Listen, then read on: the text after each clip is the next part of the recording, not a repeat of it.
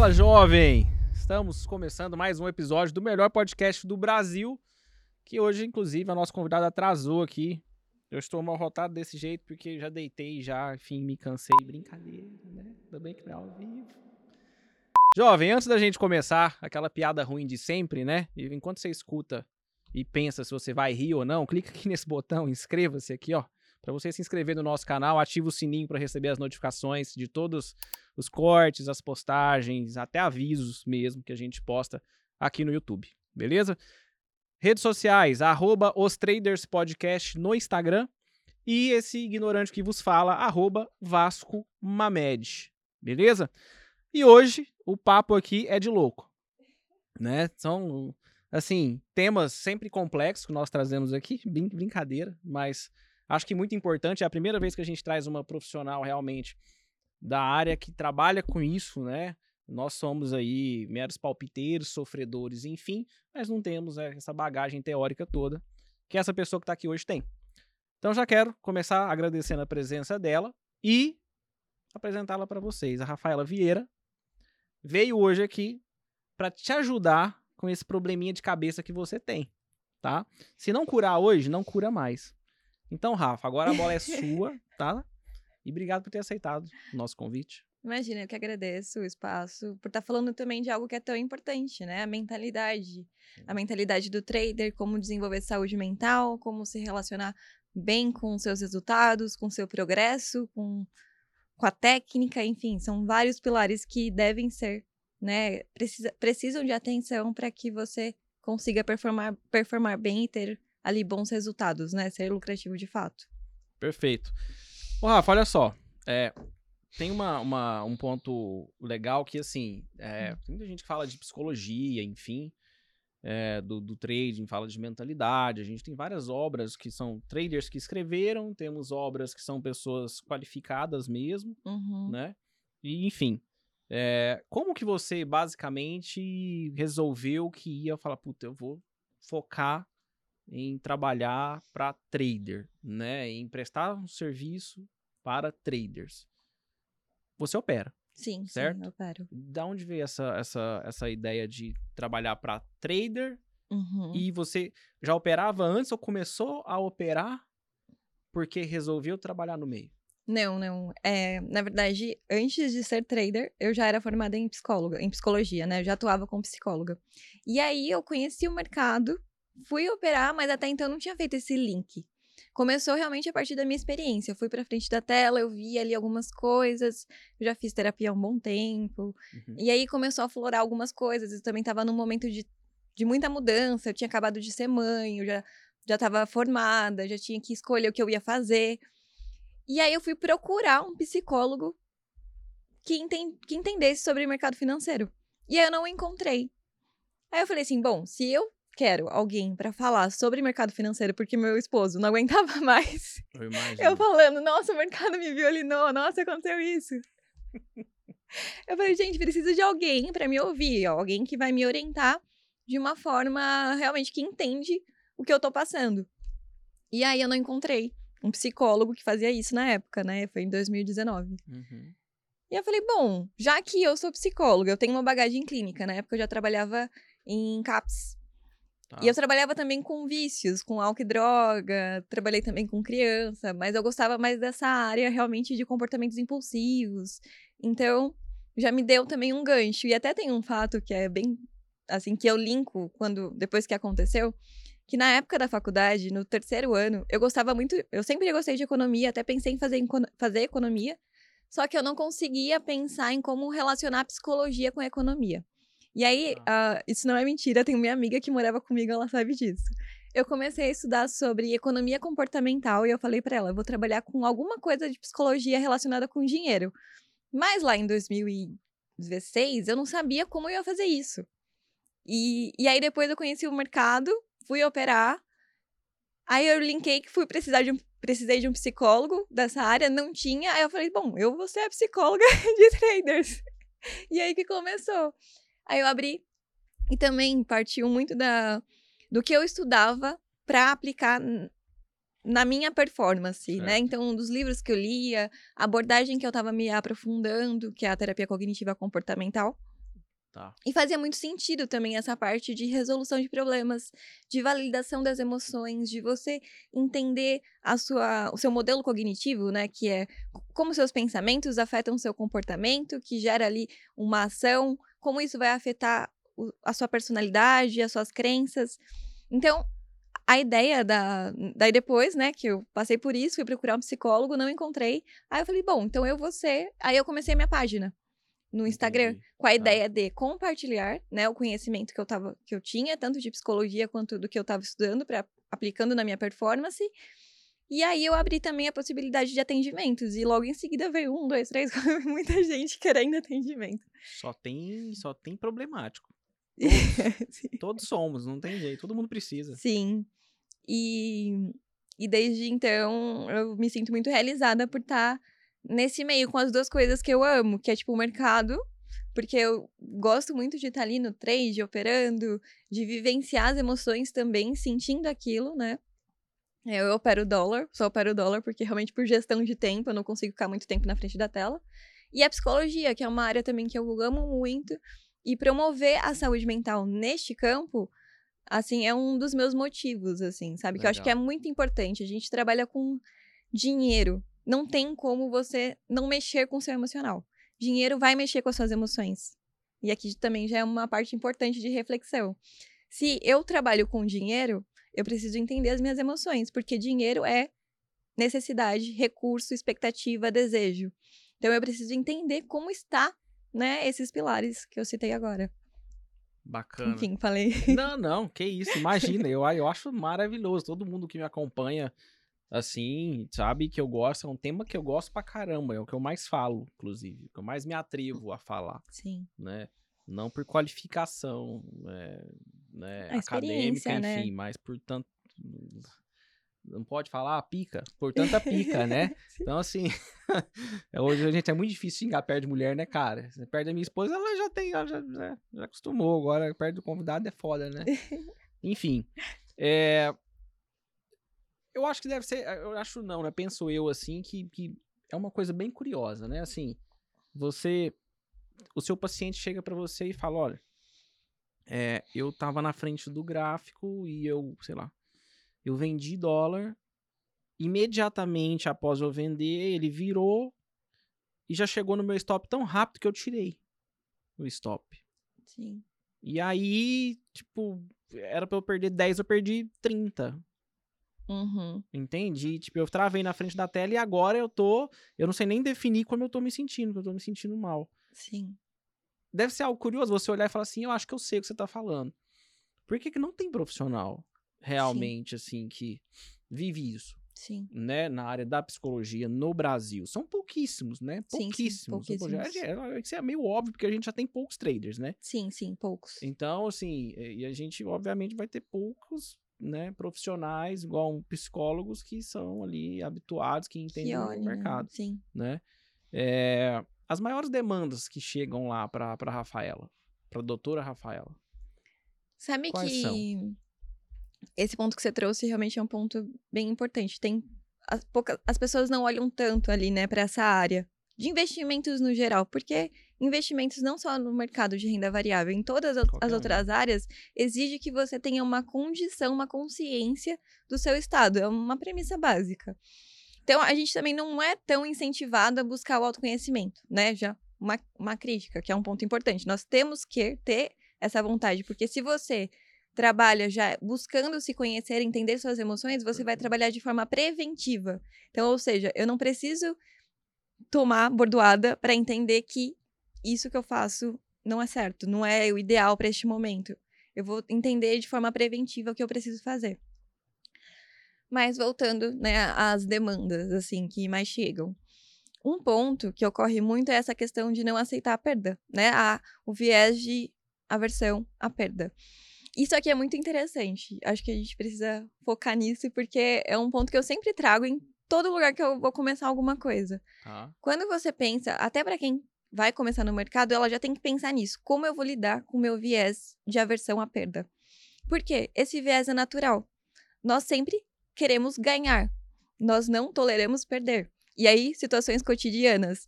Quando você vai comprar um livro na Amazon, tem lá, compre dois livros, gaste, 90, gaste 99 reais e ganhe frete grátis. Aí você vai lá e ganha, ganha frete grátis. Mas gasta dois livros, você só precisava de um. Perfeito uma outra situação que é, eu, era, eu caio sempre nessa de selinho de mercado no Pão de Açúcar. Eu adorava fazer aquelas cartelas de selinho para ganhar panela, mesmo que eu tivesse que gastar horrores no Pão de Açúcar.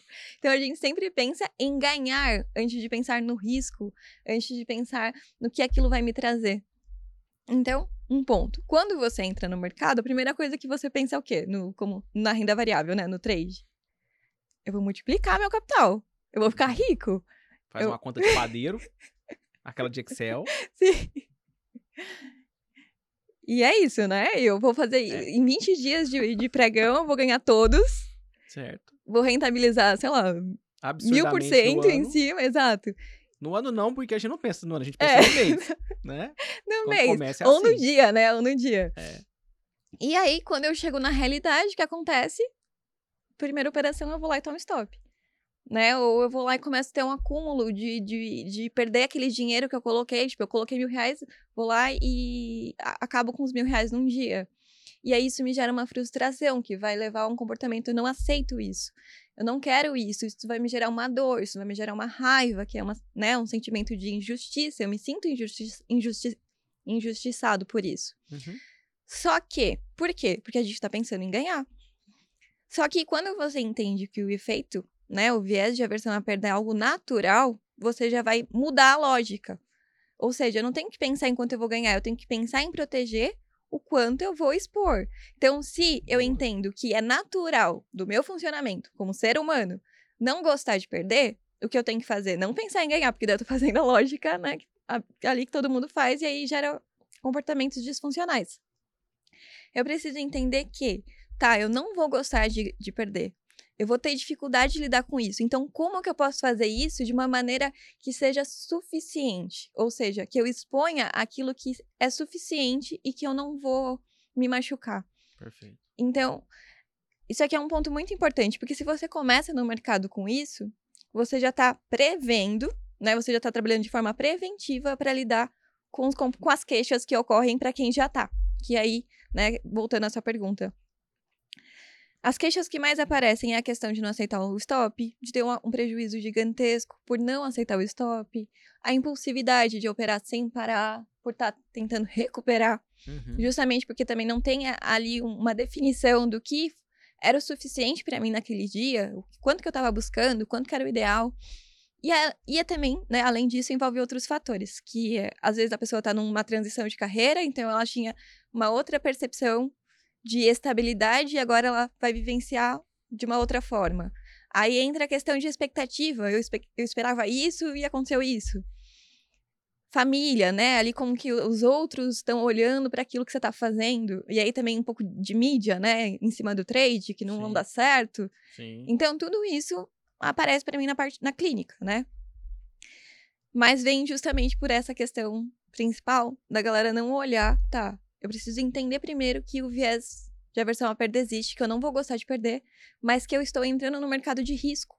Então eu preciso lidar bem com isso. Na verdade, não é que eu preciso lidar. Eu preciso. É necessário que eu desenvolva a habilidade de lidar. Não significa que eu vou gostar, porque são duas coisas diferentes, né? Óbvio, né? Sim. Então, esse, esse é um ponto bem importante. Quando você entende, tá? Eu não gosto, mas eu entendo que é necessário aprender a, a lidar. Porque então, neste momento, eu estou me colocando numa posição de autonomia. Eu entendo que isso é necessário, que isso faz parte. Perfeito. Então, eu tenho que me implicar nesse, neste processo. Qual que é o processo para o trader, basicamente, para a pessoa começar aceitar o risco? Aceitar que eu digo, às vezes ela não vai. Eu não sei se ela não vai aceitar nunca, mas ela vai aprender a, a estopar. Sim. Às vezes você vai ter algum paciente, eu conheço traders, por exemplo, que, se, que eles estopam, mas ficam putos da vida, até hoje. O cara tem mais de 10 anos, mais de uma década operando, e todo stop que ele toma, ele fica puto. Sim. E às vezes ele passa o dia puto. No dia seguinte, ele não tem nada, mas ele passa o dia puto, ele lembra do stop, Entendeu? Mesmo ele sabendo. Mas assim, ele tanto sabe que é importante porque ele estopa. Sim. Mas ele fica puto. Sim, mas percebe, é isso. Não É. tem problema ficar puto. É super natural. Desde que você stop, você faz o que você É, quiser, né? exato. Porque essa é que é a grande questão. O fato de você não gostar, a gente não gosta de um monte de coisa. Eu, por exemplo, odeio na academia. Mas todo dia que eu, todo dia que eu vou na academia, eu chego lá e falo, Rafaela, o que, que você tá fazendo aqui? Mas como eu já tô lá, porque eu sei que é necessário que no futuro eu quero ter condições pra me levantar, eu vou falar, então, já que eu tô aqui, vou fazer o meu melhor possível de hoje. Eu gosto de ir na academia? Não, mas eu faço porque é necessário. A ideia do, da aversão ao risco é a mesma coisa. Você não vai gostar nunca de tomar stop, porque é natural, é nosso instinto não gostar de perder. A gente sempre quer ganhar. Só que, se eu entendo que é necessário que eu, que eu desenvolva essa habilidade de aprender a lidar, porque aí a gente entra em questões de previsibilidade, né? Eu tenho a previsibilidade que, de acordo com o meu, meu setup, eu tomo. Eu tenho 60% de acertos, então 40% das vezes eu vou ali a, a cometer o risco. E Perfeito. aí a gente vai trabalhando com questões lógicas. Mas pensando em instinto, né? Assim, tipo, tá, você nunca vai gostar de perder. Mas é importante você entender que é Legal. necessário que você desenvolva. E aí, um ponto bem legal disso que você falou é que até esses dias eu tava na minha mentoria lá conversando com o pessoal. Eu contei um caso de um de um trader que ele ficou puto porque ele tomou um stop e ele tava, tipo, sabe, ele realmente ficou muito puto. E aí era um ponto que a gente tava trabalhando no, pra desenvolver, né? Que ele aceitasse melhor. E aí você tem que pensar em estratégias. E uma estratégia, uma estratégia que eu sempre falo é a questão que você precisa se acolher. Então tá, a emoção ela é transitória. No trade, às vezes você entra, fica feliz, aí você fica triste, aí você fica angustiado. É igual aquela música, eu fico triste e alegre. E sem beber eu fico triste, eu bebo e fico alegre, né? É, o trade é basicamente isso. Em cinco minutos você já Exato. passou por todos os estados possíveis da mente. Exa- Imagina o quanto de composição química isso libera no nosso corpo, né? De regulação emocional, realmente. Então, em cinco segundos eu vivenciei muita coisa. E aí é, é normal que, que, eu vou, que eu vou ficar triste, chateado, tomei um stop. Mas aí eu preciso me acolher. Então tá, eu tô triste, eu tô chateado, eu tô muito bravo. Mas adianta eu clicar aqui agora, porque eu tô emburrecido. Quando a gente tá num estágio emocional muito alto, você emburrece. Não tem jeito. Você vai agir Igual manta. É. Exato. Assim, bem de forma bem esdrúxula. Realmente, você vai emburrecer. E, e aí eu preciso fazer o quê, então? Me acolher, tá? Ele até, ele até falou o jeito que ele fez. Ele se abraçou. Tipo, se abraça. Se abraça nesse momento. Tá brincando. Dá um sério? tapinha nas costas. Que vai passar. Porque as emoções são transitórias. Você tá puto agora? Você vai fazer uma, uma outra coisa depois? Você vai esquecer. E aí depois você vai lembrar. Que bom que você se acolheu. Deu um tapinha nas costas. Falou, vai passar e foi fazer outra coisa. Porque se você ficasse clicando, você não ia. Não ia... Espiral de. de, de, de, de-. Exato. E aí percebe, ele fez uma estratégia que deu certo. E isso validou o comportamento da ação, Legal. tipo, do ato, Mas né? é, é- Então, essa sugestão de abraço foi você que deu? ou ele, ou ele pensou assim, "Bom, Não. me acolher, o que, que eu vou fazer? Eu vou, eu vou me abraçar. Como é que Não. foi isso? Não, sim, eu, eu que dei pra ele, porque é, acho que é sempre legal a gente Ah, TCC pensar em é doido, coisas. É doido, né? Tem umas coisas de TCC que é maluco mesmo, né? Não, Quem não sabe o que- que é TCC, gente, é teoria cognitivo comportamental, é, né? é terapia, é isso, terapia cognitiva comportar. Terapia, é. Sim. E ah, os- o tato, né? Você trabalhar com coisas sensoriais é um calmante. No tanto que, se você, por exemplo, meu filho ele tem uma naninha. Que ele adora aquela naninha, a naninha desde quando ele nasceu. E em alguns momentos aquela naninha tem um significado pra mim. Então, quando eu ficava brava, eu pegava a naninha e isso me acalmava. Então, a gente sempre tem que buscar formas de, aco- de nos acolher.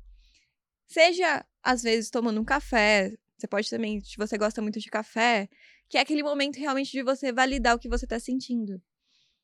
Quando você não valida, você entra num modo passivo-agressivo e aí você vai atropelando as coisas. Cego, né? É, tipo um piloto automático, né? E isso é um problema. Porque aí você não tá dando espaço para aquela dor.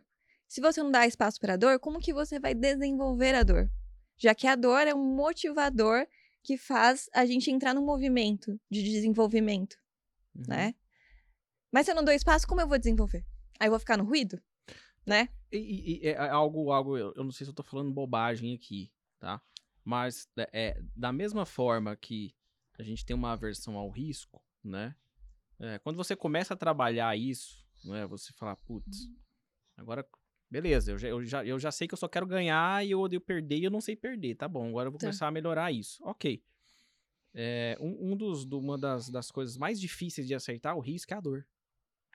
É. Porque você fala assim, ao, ao menos pra mim, foi muito assim, né? E se eu vacilar, até hoje é, Sim, entende? sim. Então, assim, é, é, você aceitar perder quando você tá começando, principalmente, quando você acha, faz aquela conta, aquela expectativa, né? E, e é foda porque você joga a expectativa lá em cima, Uhum. né?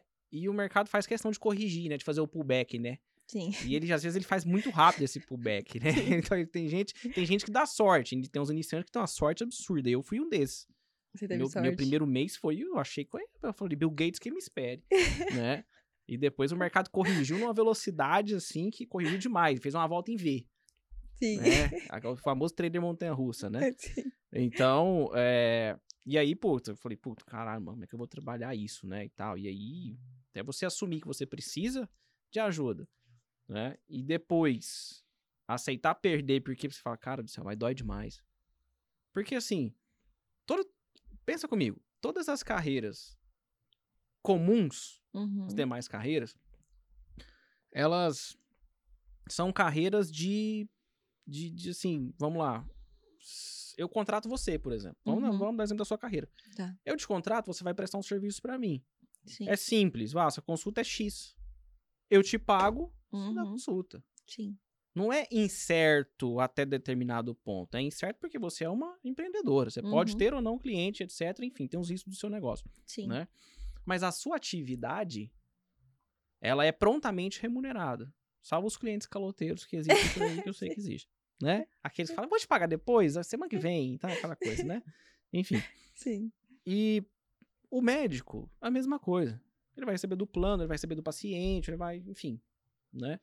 O trader, ele muitas vezes ele trabalha e fecha o mês sem nada.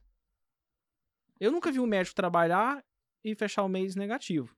Ter que começar o mês seguinte atendendo mais paciente para cobrir o prejuízo do mês passado, para conseguir ficar positivo nesse mês Sim. e ter lucro. Nunca vi. Nem o advogado, falo da advocacia aqui com propriedade, Uhum. o psicólogo também não. O jogador de futebol, nunca vi jogador de futebol se jogar sem receber. O cantor, o engenheiro, o arquiteto, ninguém. São pouquíssimas carreiras. Sim. Sim.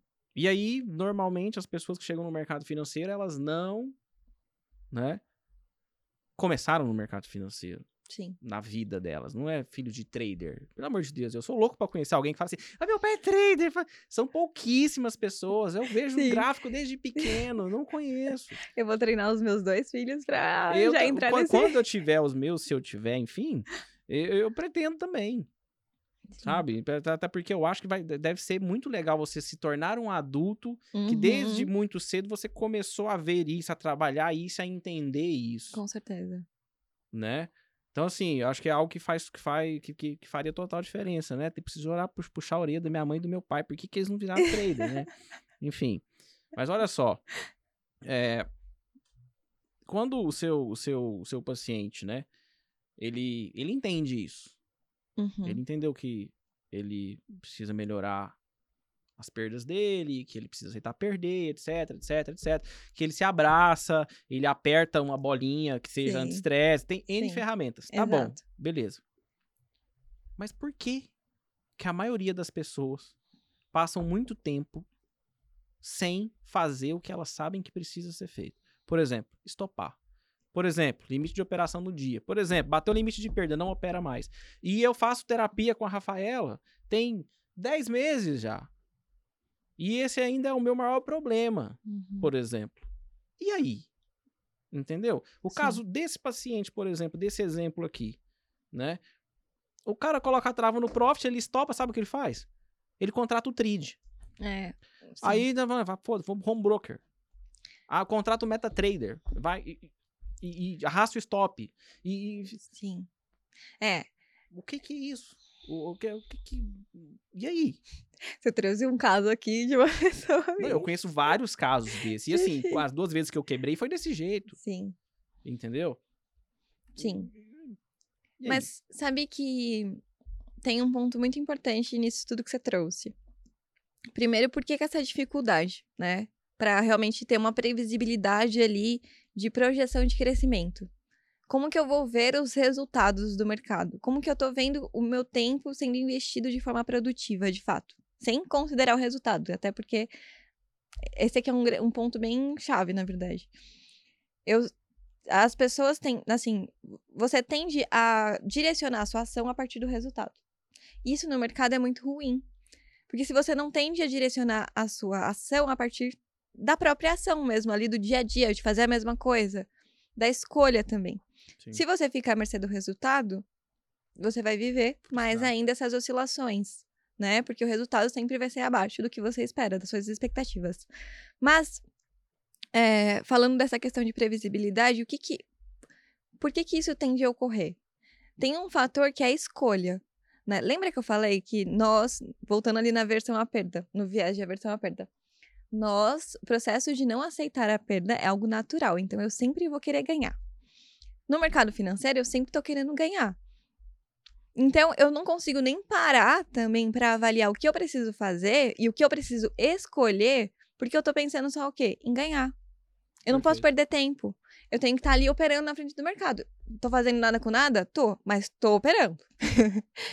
tô diante das possibilidades. Então, é, este é um dos problemas também, muito, né? E que precisa de um entendimento.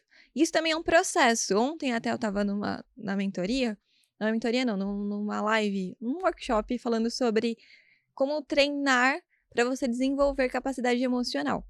E antes da gente entrar num plano prático do que eu tenho que fazer, eu preciso entender sobre o que é suficiente para mim, o que é suficiente para mim no meu processo, e entender também a questão do risco, para depois eu pensar em previsibilidade, em como eu vou é, escolher. Antes de pensar nessas duas bases, eu não consigo olhar para o meu processo de escolhas. Porque eu vou, eu vou sempre querer o quê? Ganhar. Eu não posso perder tempo, eu não posso ficar sem operar, não posso ficar sem acompanhar o índice, o dólar, entender o que o mercado está fazendo. Ele vai dar vários setups, e aí eu preciso tomar uma decisão. E aí você entra naquela loucura de querer ganhar sempre, mesmo não ganhando. O que é, tipo, a gente vive muito. É, assim, é sempre importante você colocar atenção na sua vida para ver se você não está vivendo muito no ideal do que você espera e não no real. Entrar em contato com o real, que é o que você vem fazendo, se você está se atropelando nas escolhas, é muito importante para você assumir esse processo de mudança. Que aí, nesse caso de uma pessoa que está super, sabe, se atravessando, ela não tem limites, porque ela não consegue seguir os limites, ela não tem consciência do que é suficiente para ela. Ela tá, ela tá perdida na base. E aí, realmente, fazer uma estratégia é paliativa. Tipo, ah, bloqueia a plataforma. Não vai funcionar. Porque não tem um entendimento mais profundo do que aquilo é para ela naquele momento. E aí a gente teria que ter mais elementos para pensar, né, o momento da, de vida daquela pessoa, o que ela está passando, para ela ressignificar e entender isso. Mas é, é, o que acontece muitas vezes, né? É, não dá para aplicar técnicas também assim. Ah, vou aplicar essa técnica e a, a técnica não funciona a pessoa ainda fica se sentindo mal, fala, nossa, eu não consigo seguir o planejamento, eu não consigo respeitar meus próprios limites, e aí eu vou gerando mais comportamentos. Mas, infelizmente, essa técnica não vai funcionar realmente. Ela vai ser um paliativo. Você vai funcionar um, dois dias, daqui a pouco você volta no comportamento que você não está olhando para a base, para o que sustenta ali você no, no quesito da sua experiência, do que é suficiente, do seu momento. Então, ponto muito chave que ao lidar com dinheiro é muito difícil parar para reajustar as metas, reajustar o que eu tenho que fazer.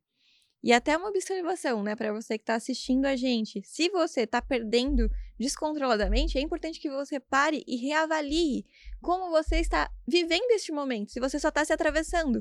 Porque você vai continuar perdendo dinheiro. Essa é uma triste realidade. Não vai mudar. Você precisa olhar, tá? Eu preciso pensar o que, é suficiente para mim agora. O que, que é suficiente? Quando nós nos alimentamos, nós comemos até ficar satisfeito, né? Sim. Se você come além, o que acontece? Putz, você passa mal, fica. Enfim, né? Exato. É uma maravilha. Você pode vomitar, dar dor de barriga, enfim. No investimento é a mesma coisa. No trade, se você não tem condição de tolerar o que é o suficiente para você, você vai passar mal e você vai desenvolver vivências que vão ser negativas para o seu processo de aprendizagem se você está no começo, né? Que vai acarretar também ali o processo como um todo, né? Sim. Até você passando de nível. Então é importante você entender, não apressar as coisas, né? A, a sede de ganhar às vezes ela faz você perder noção com a sua realidade. E a gente tem quando você trabalha com investimento, essa parte do racional com o emocional, eles precisam estar alinhados. Então, eu preciso entender emocionalmente o que eu sustento e racionalmente também o que eu posso. Não o que eu quero, porque daí é outra coisa. Perfeito. Né? O, que você quer muitas vezes está muito distante da, do, do, do, seu momento atual. Do seu momento atual sempre vai estar, tá, né? Distante. Uhum. Na maioria das vezes. Ah, o que eu quero, ah, eu quero, tá bom, mas pera. Pezinho no chão, né? Sim. Plano, igual. Tem gente que quer, é o famoso, eu quero hum. operar, todo mundo começa com. Ninguém gosta de operar um, um contrato, né? Impressionante. Sim. Quem, quem tem dinheiro não gosta, quem não tem não gosta. Exato. Né? Enfim, ninguém, ninguém quer, ninguém gosta. Aí todo mundo fala, ah, puta, eu queria operar 10 contratos.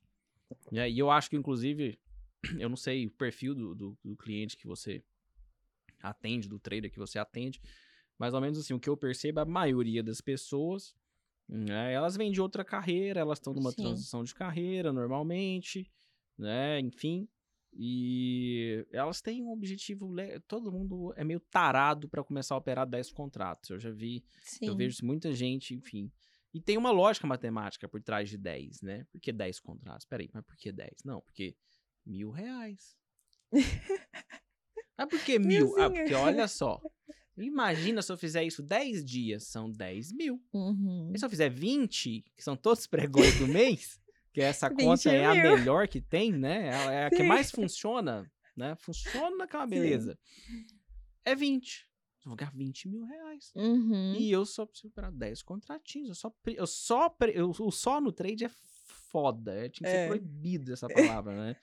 É só eu fazer isso, Sim. né? Então, o indivíduo ele quer operar 10 contratos. E no meu caso, eu era um pouquinho mais guloso, por isso que eu quebrei. Eu quebrei de caído, pulei do 10, do 10, do vigésimo andar de cabeça, né? Sim. Então, é, eu queria operar 100. No então, índice? No dólar ações? No dólar. Caramba, dólar, 100 mini. Operar 100 mini. Era doido pra operar 100 mini. Maravilhoso, assim, era Sim. doido.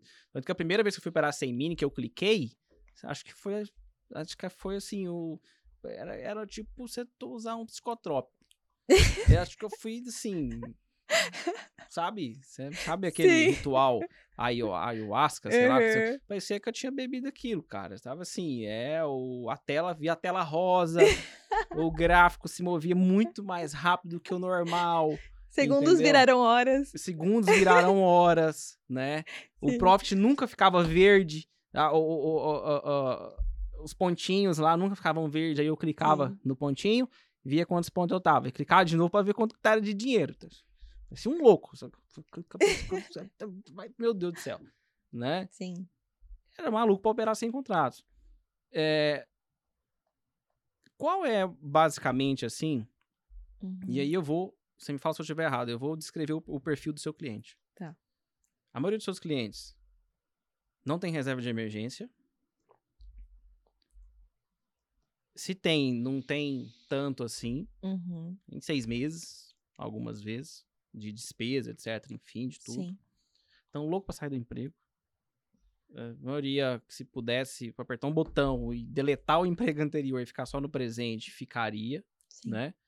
E eles querem também, obviamente, operar grande. Uhum. Todos eles querem operar grande, né? Grande, 150 contratos, 10, enfim, que seja. Sim.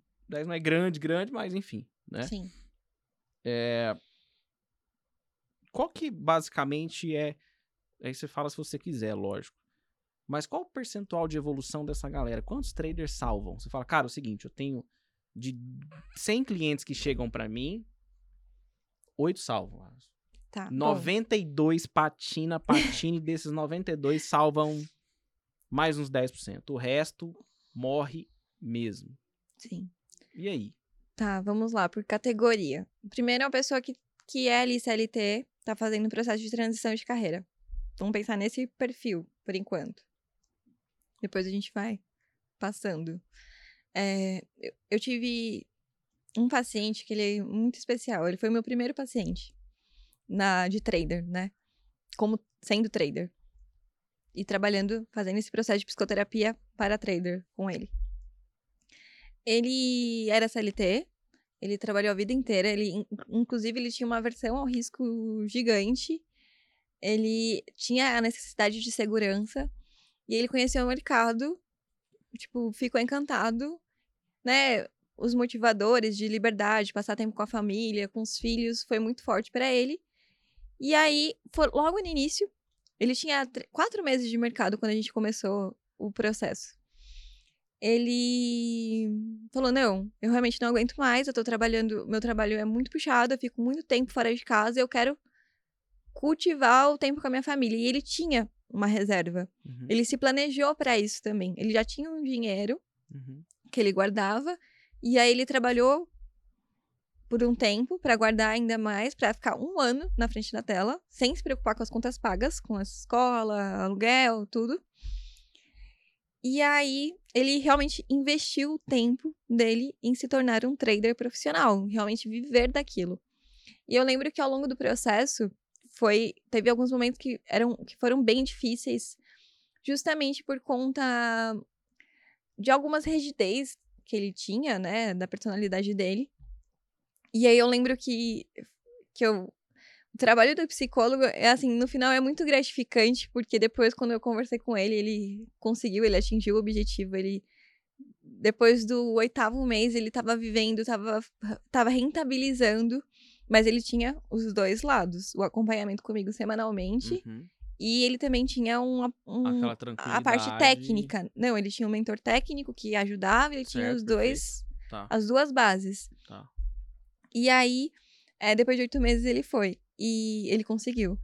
Mas no, no processo foi muito difícil. Muitas vezes ele, ele pensou em desistir, porque o dinheiro ia acabando, ele só estava perdendo. Imagina. Só que, assim, não é que ele só estava perdendo, era dentro do previsto. E aí que entra um pouco daquilo que a gente falou, que você perguntou anteriormente. Você não vai só perder, você está investindo, porque se aquilo é importante para você, você tem que encarar como investimento.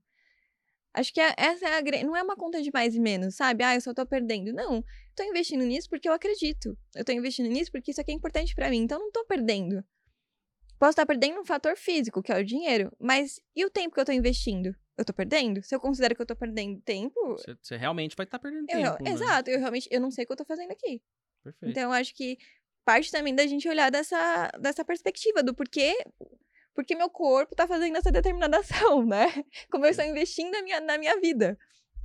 E aí, mas voltando nele, ele pensou em desistir, foi difícil, foi um processo é, trabalhoso, mas no final foi, foi fazendo ajustes, porque, tá, ele não gostava de perder, mas ele entendeu que era necessário aprender a lidar.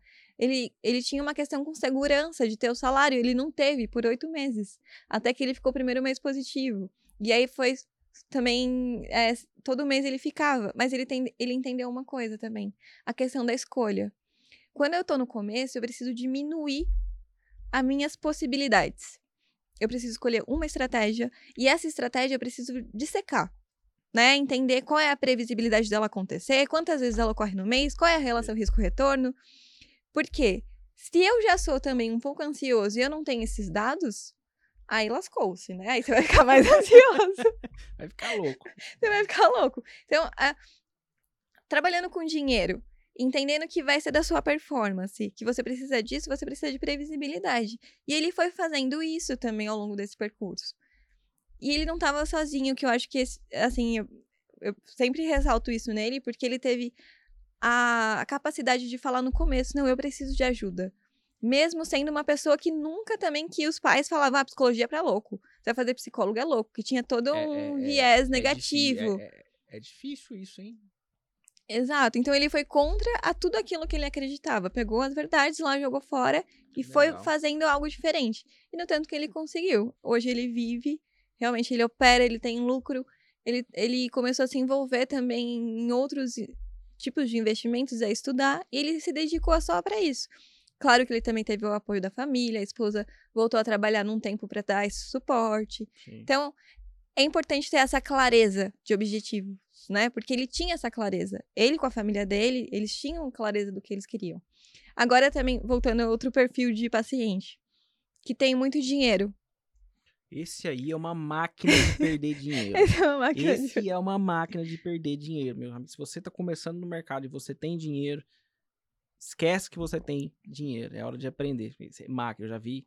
Cara, eu já vi. Nossa, eu já vi gente. Meu Deus, cara. Uhum. Perdendo dinheiro demais, demais. Assim, alguns milhões Exato. indo embora. Assim, ó, pá, Ah, pá, pá, pá, Que nem pá, água, pá, né? pá, pá, E vai, vai, vai. Só olha pro cara e não vai parar, não? É, não, e tem uma compulsão também, uma, uma impulsividade muito grande.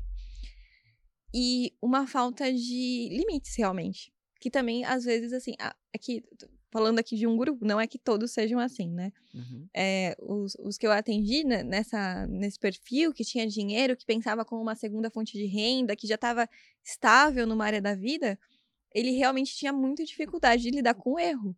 O cara não tinha problema na vida. Aí ele falou assim: vou arrumar um problema, vou virar trader, vou pouco. Aí ele começou a arrumar muito problema. Literalmente, né? Meu Deus do céu. Mas aí é um trabalho bem mais delicado. Tam- to- todos os trabalhos são delicados, né? Porque envolve um monte de coisa. Eu tenho um, um- um- um caso de um, de um rapaz que entrou na, na minha mentoria. E assim, eu, eu, eu, eu sou muito direto. Porque eu gostaria que tivesse sido muito direto comigo quando eu comecei. Sim, Muito mesmo, assim. Pesado mesmo. Não tem problema. Entra no quarto, chora dois dias, sim. sai, mas faz a porra do negócio direito, faz o que precisa Sim. ser feito, né? E esse cara, ele tem uma outra, ele tinha uma outra atividade, né? Ele é empresário, ele tinha uma empresa e tal que rendia bons frutos pra ele. E o cara tava acostumado a fazer dinheiro, a ganhar dinheiro. Sim. Entrou no mercado, o mercado existe um mosquito que é foda, picou, ferrou, né? O cara, putz, agora eu falei isso aqui. Acabou, cara, não, quero isso, acabou. O mosquitinho picou, o cara quer ficar. É, tipo, da vida, né? Exato. Da e vida aí, pra assim, ele tava numa fase de aprendizado e tinha vários, vários, numa coisa mais normal do mundo. É Uhum. alguém aprendendo a andar de bicicleta, vai cair pra esquerda, cai pra direita, pedala, é o pedal bate na canela, machuca.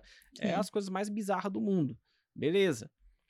E ele continuava operando grande. E vários errinhos técnicos, erros emocionais mesmo, não aceitava perder, entrava de novo, etc, Uhum. etc, etc, etc, etc. E quando esse cara entrou, três dias eu percebi que ele já tava num nível. Sabe aquele cara que já fez, já Sim. o processo de dor dele é tão longo já, tem tanto tempo que ele vem já se, se, se, se matando, vamos assim Uhum. dizer, Sim. que ele tá num grau de cegueira, assim, absurdo. Uhum. Absurdo mesmo. E aí, um dia, né, ele cometeu um erro lá e ele mandou pra mim as coisas e tal. Eu falei pra ele, falei, cara, deixa eu te falar. Um contrato. Um contrato. Ele falou, cara, mas aí não vale a pena meu tempo. Tempo que eu dedico não vale a pena, porque eu ganho mais no meu trabalho. Aí eu tive que falar pra ele, falei, então deixa eu te falar uma coisa. Você vai ter que decidir o que que você quer fazer Uhum. Sim. aqui no mercado, todo o dinheiro que você tiver vai pro buraco. Já já você tá pegando dinheiro da sua empresa Sim. e colocando aqui, vai pro buraco também. O mercado vai afundar a sua empresa, a sua família e você. Uhum. É certeza que vai afundar. Sim. Assim como o Titanic bateu e tava afundando, eu olho pra você e eu vejo exatamente isso. Comigo foi assim, só que eu não tinha um passarinho pra dar água, eu tinha essa vantagem. Sim. E era bem jovem. Não que eu não seja ainda, tenho a carinha de velho, mas eu sou um pouquinho novo ainda, né? Então, é, e enfim, ele falou, não, beleza. Cara, no dia seguinte, ele tinha que mandar os relatórios pra mim, as coisas e tal. No dia seguinte Sim. ele não mandou. Uhum. No segundo dia, ele mandou uma mensagem no grupo lá, enfim. Pela É. mensagem dele, eu falei, tá fazendo merda. Porque assim, aluno, mentorado, é pela mensagem tu olha e fala, tá fazendo, sabe, tá fazendo merda. exato. Sim. né? Aí chamei ele. Né? Chamei ele. Falei, cara, fala aí. Fala real. Dois dias depois. Falou, cara, perdi uma penca de dinheiro ontem e hoje perdi mais uma lavada. Caramba. Daí eu falei pra ele, mas e o nosso combinado? Cara, é, não vale a pena, Vasco, desse jeito. Ele falou, pra mim não vai valer a pena. Eu virei pra ele e falei, cara, sai da bolsa. Sai da bolsa, para, sai. Sério mesmo, sai. Uhum. Obviamente, ele não falou isso pra mim, mas eu perceptível que ele não gostou do que ouviu, Uhum. óbvio, Sim, né? Mas é, é, eu não via outra saída pra ele, sim. sendo bem sincero, bem sincero mesmo. Então ele poderia voltar depois, mas naquele momento era o momento dele ficar de fora, Uhum. né? Eu falei, ah, vou, enfim. Eu pensei, ele vai cagar porque eu tô falando. E ele vai continuar. Sei. Conheço. Ele não Hum. parou, continuou. Passou mais dois dias, mandou mensagem pra mim. O cara, vou sair da bolsa. Perdeu muito, provavelmente, Ah, né? isso, não, isso sim, a família queria matar ele. Por quê? É, é, é, e é muito comum isso, né? Principalmente com homem. Eu, eu Uhum. não sei como é que é com mulher, depois você conta pra gente, inclusive. Tá. Mas o homem não conta pra esposa que ele tá perdendo dinheiro. Entendeu? Sim. Ele não conta pra ninguém, na verdade. Ele às vezes ele conta pra um amigo dele que é trader ou pra psicólogo porque ele não tá aguentando mais. Ele precisa contar pra alguém. É, Exato. Ele precisa levantar a mão que ele tá É. afogando e falar assim: pelo amor de Deus, pelo menos vê o ponto do meu dedo aqui que eu tô morrendo. Sim. Entendeu? E a maioria não conta pra esposa. Uhum. Só que o comportamento, ele esconde que ele tá perdendo, mas ele não consegue esconder o fracasso. Sim, sim. É inevitável. É como se metesse um carimbo na sua testa, tu É, você fica Fracasso, num nível, né, dor, de estresse. esque... O cara tá assim, o cara tá se matando já. Sim. E aí a esposa deu, chegou, deu o ultimato, né? Aí ele teve que escolher. Mas ainda bem que ele escolheu certo, Sim. né? Porque senão ia a família, o dinheiro já tava indo já com força, a família já ia, e a próxima era a empresa dele. Sim. Né? É, porque não tinha. Ele, na verdade, não tinha condições, né? Não tinha habilidade pra lidar ali com o risco, com a exposição. E também não. E tinha dinheiro. Tinha É. dinheiro. O bom de quem não tem dinheiro é que assim. Vamos ao- aos pontos. É, é, 500 mil reais, 100 mil reais, 1 milhão de reais faz uma diferença para qualquer pessoa. Uhum. Sim. Um bilionário, quando perde 100 mil, você acha que ele comemora? Não. Não, é. Ah, mas ele não quer perder 100 mil. É grana. Ele Sim. sabe a- a- a- o que ele precisou fazer para ele ganhar 100 pau. Uhum. né? A vantagem do cara que tem 10 mil, 5 mil ou mil é que de verdade salva um, dois meses do cara ali de custo, três meses, etc e tal. Sim. Só que se você só tem 10 mil, você já tá quebrado. Exato. É, não tem tanto impacto, né? Exato. Eu demorei a entender isso, porque eu era um cara que depois que eu quebrei, eu ainda tinha pouco dinheiro e eu queria manter o meu custo de vida anterior, de quando eu não estava quebrado.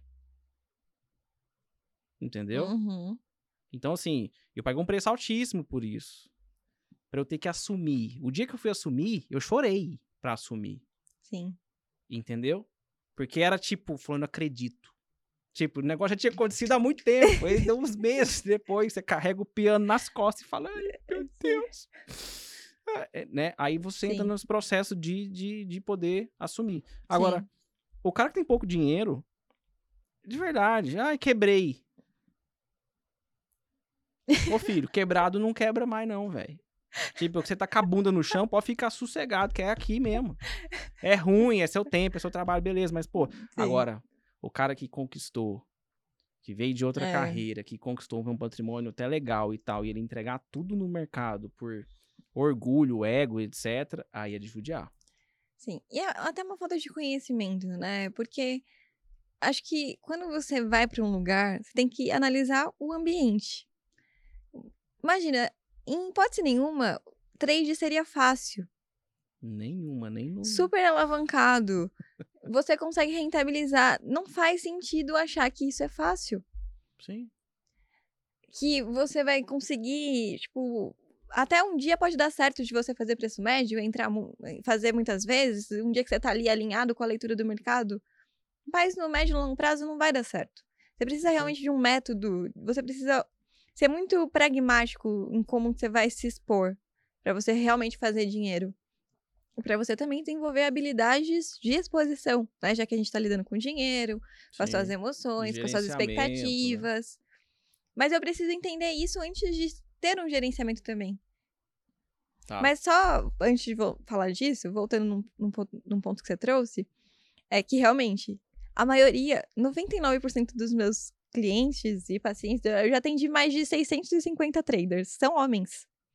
E eles realmente não contam para as conta, esposas. não. Não contam. Não conta, não. Como é que conta? Ele chega na sessão e fala, nossa, preciso contar, aconteceu isso. Por quê? Até tem um, um ponto, né? Que não sei se você já ouviu falar sobre isso, que as mulheres tendem a ser mais assertivas do que os homens no mercado. É verdade. E por que que isso acontece? E elas aceitam perder melhor que os homens também. Também. Também.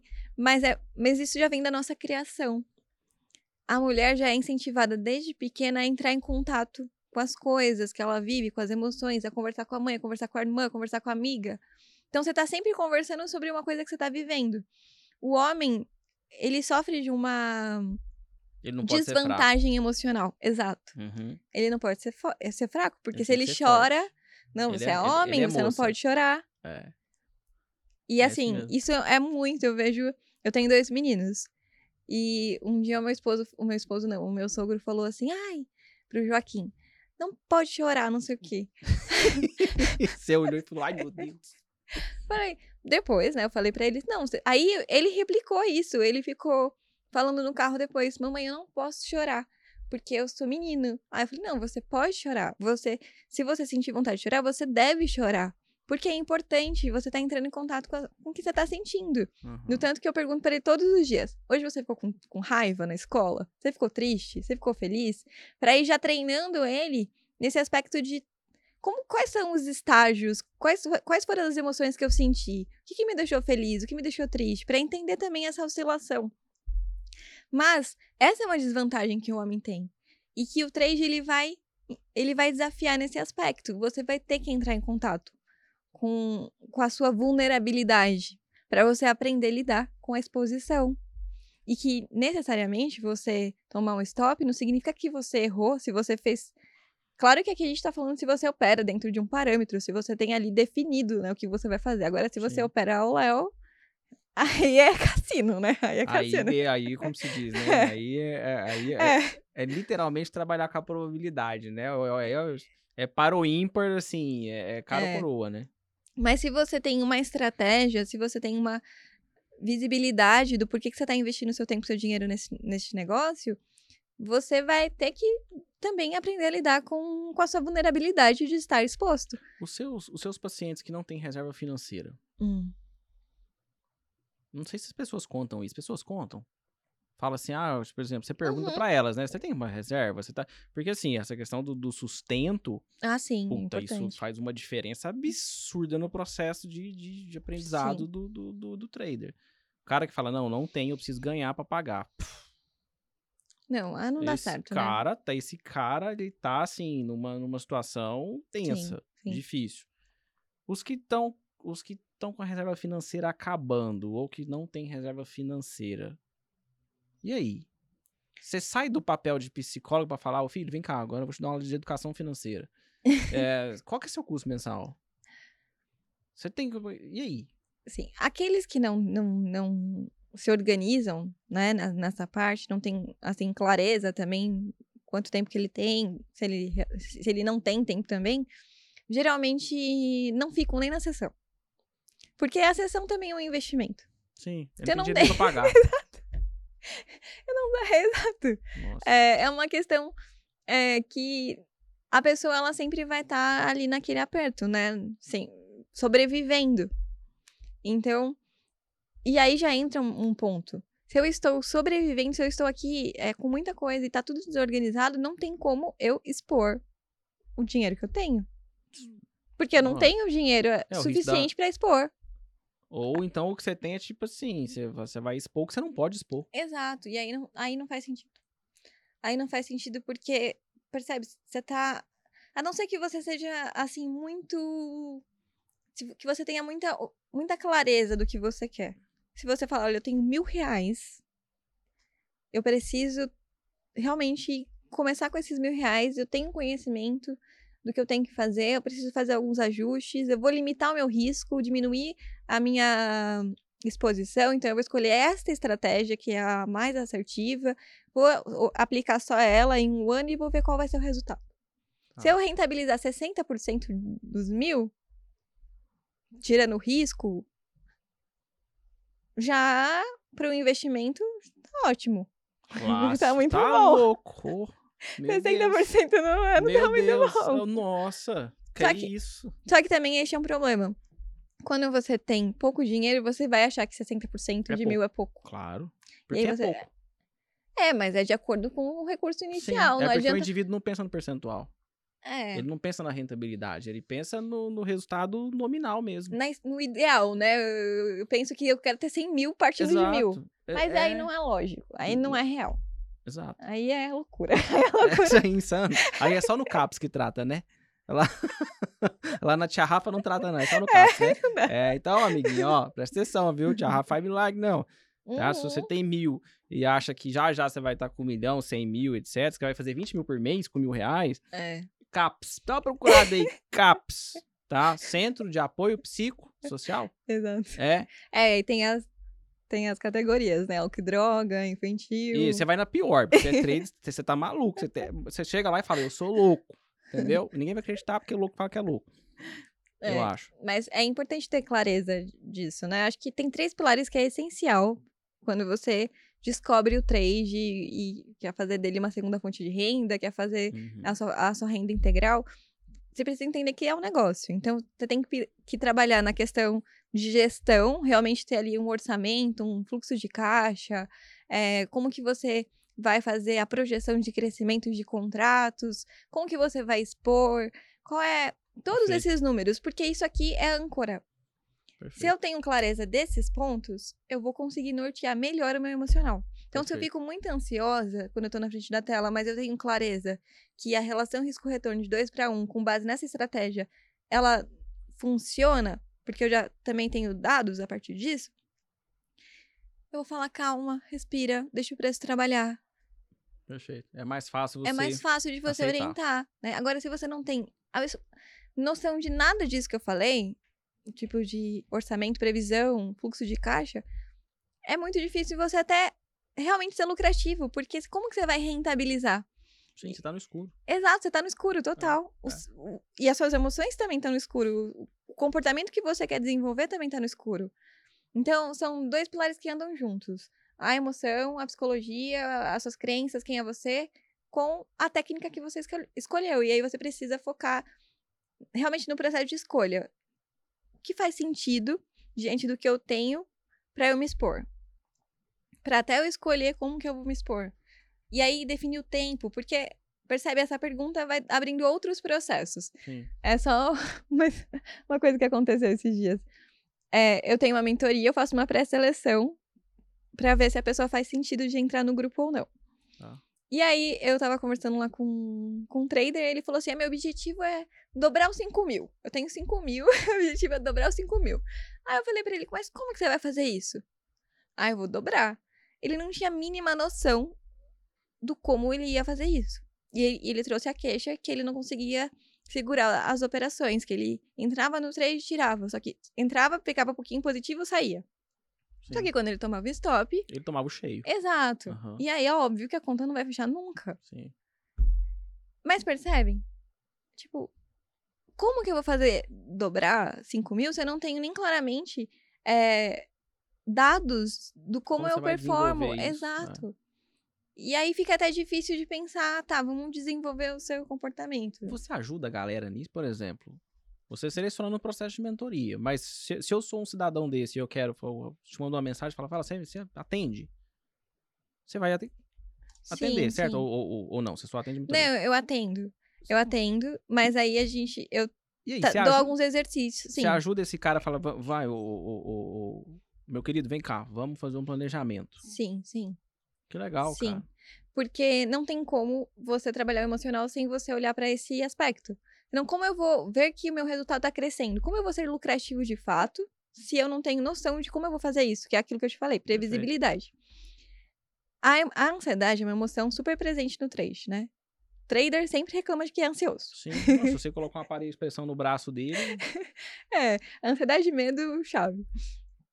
Só que o que acontece? A ansiedade é uma emoção muito importante e que se a gente utiliza, ela tem uma função importante e se a gente utiliza o aspecto é, negativo dela a nosso favor, a gente trabalha esse, esse conceito de previsibilidade. Então Uhum. eu fico sofrendo, antecipando o que eu, né, o que eu espero do futuro e eu preciso ter uma noção do que eu. Porque do mercado você consegue ter uma noção do que você espera.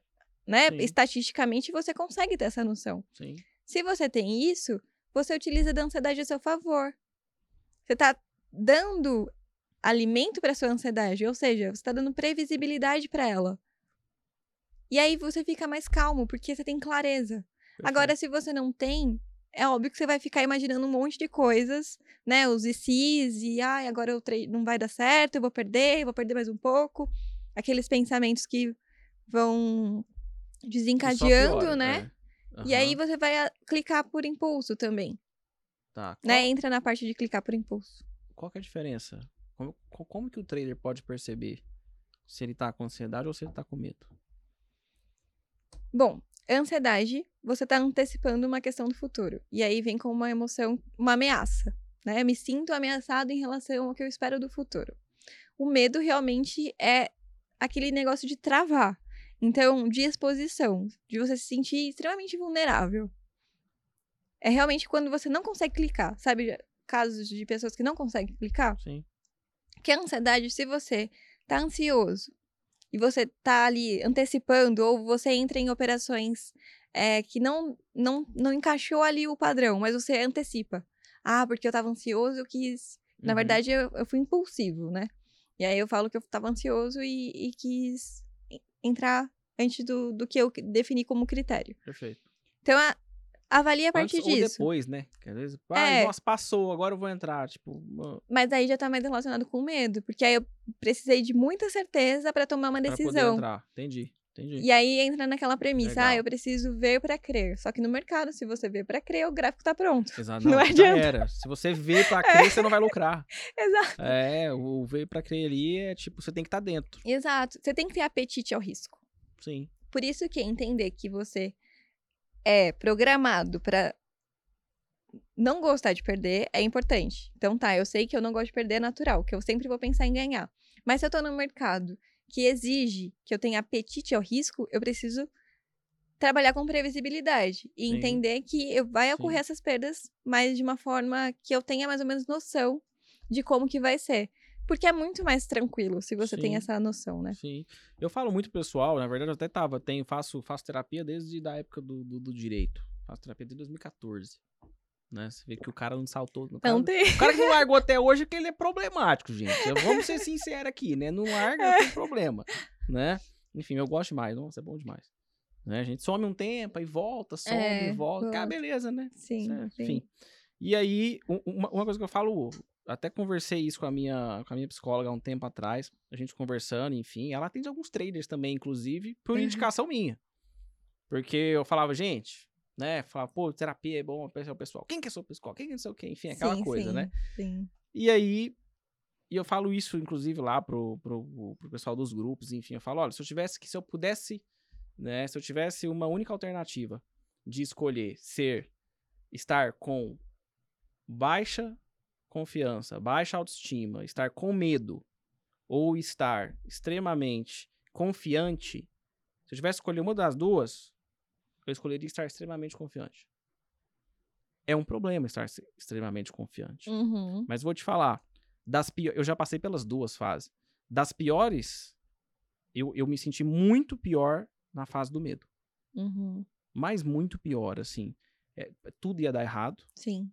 não clicava, era sim. tudo difícil. Quando eu clicava, dava errado. Era um Sim. fenômeno. É um fenômeno. Você fala, cara, tem uma nuvem negra parada aqui em Sim, sim. cima e essa porra não, não para. Então, assim, foi muito mais difícil do que quando eu estava muito confiante. Uhum. Quando você tá muito confiante, você dá aquele loop, né? Você dá aquela, dá aquela bacada depois, aquela enfim e tal, né? Uhum. Mas assim, o cara que é muito confiante, mas ao mesmo tempo, ele, pe- pelo menos, ele respeita o gerenciamento de risco, de verdade, posso falar a maior bobeira do mundo, mas se eu tivesse que escolher em termos de, de performance, eu preferiria ser o cara muito confiante, mas que estopa, Uhum. do que o cara que tem medo. O cara que tem medo não clica. Realmente. Ele não lucra. Ah, não perde, mas você não lucra. Não tem como. você não quer perder, você tá se protegendo de perder. Sim. E é impressionante. O dia que ele fala assim, ai, nossa, preciso da disso. Hoje eu vou me libertar.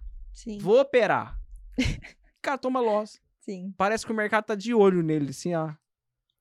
Fala, é, Medroso, vai entrar? Não, vai, entra aí. Ó, que você entra e fala pra dar uma rasteira pra você ficar esperto.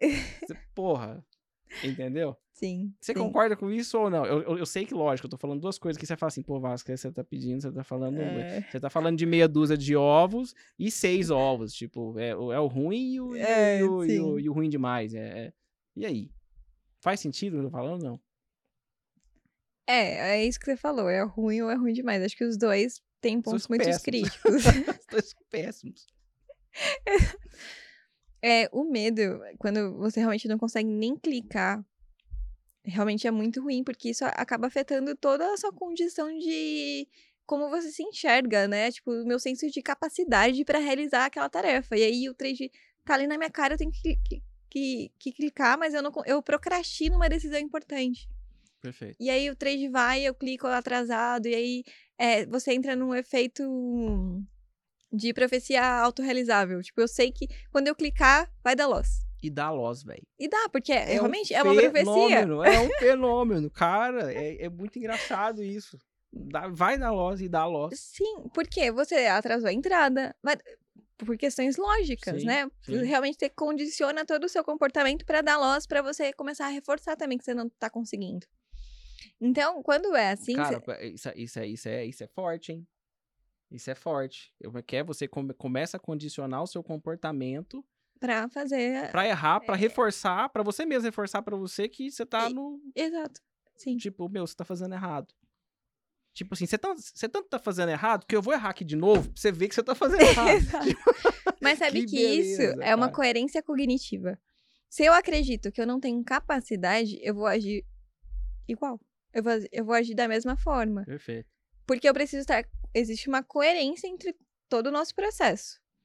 Né, de ação. E aí que fala um comportamento sabotador. Na verdade, o comportamento sabotador, ele não é um comportamento sabotador. Ele não fala, nossa, vou ter um comportamento sabotador pra, sabe, te Uhum. lascar agora. Sim. Não. Existe uma coerência daquilo que você acredita, aquilo que você pensa sobre você, com aquilo que você faz, e o seu comportamento é uma resposta disso.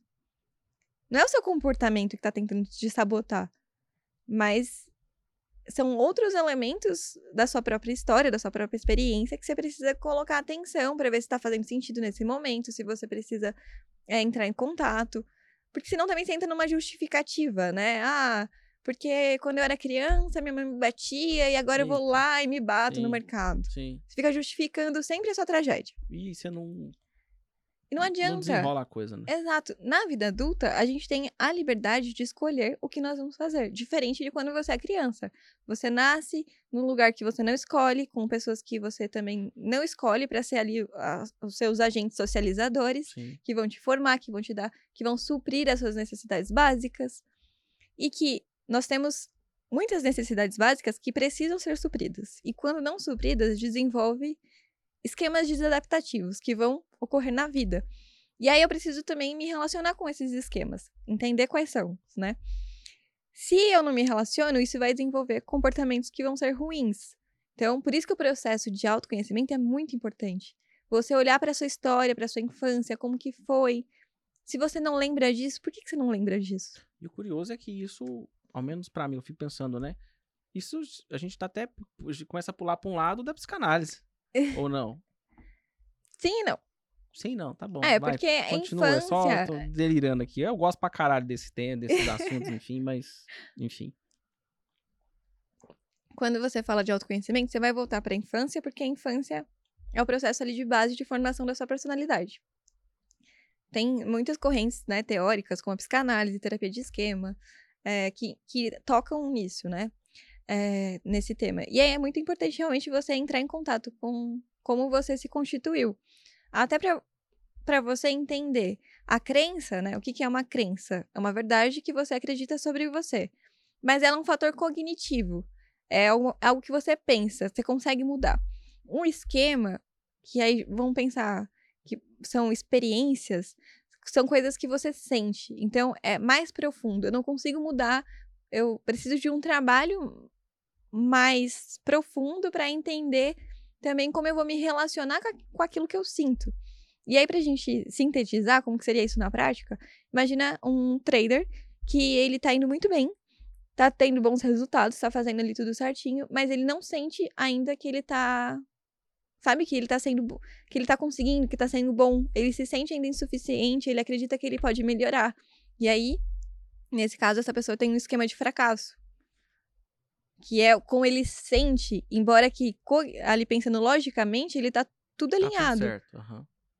Mas não, são coisas que vão mais a fundo ali da própria constituição dele. E aí entra todo um processo. Mas agora eu me perdi porque eu tava falando disso. Mas que loucura. Não, eu tô.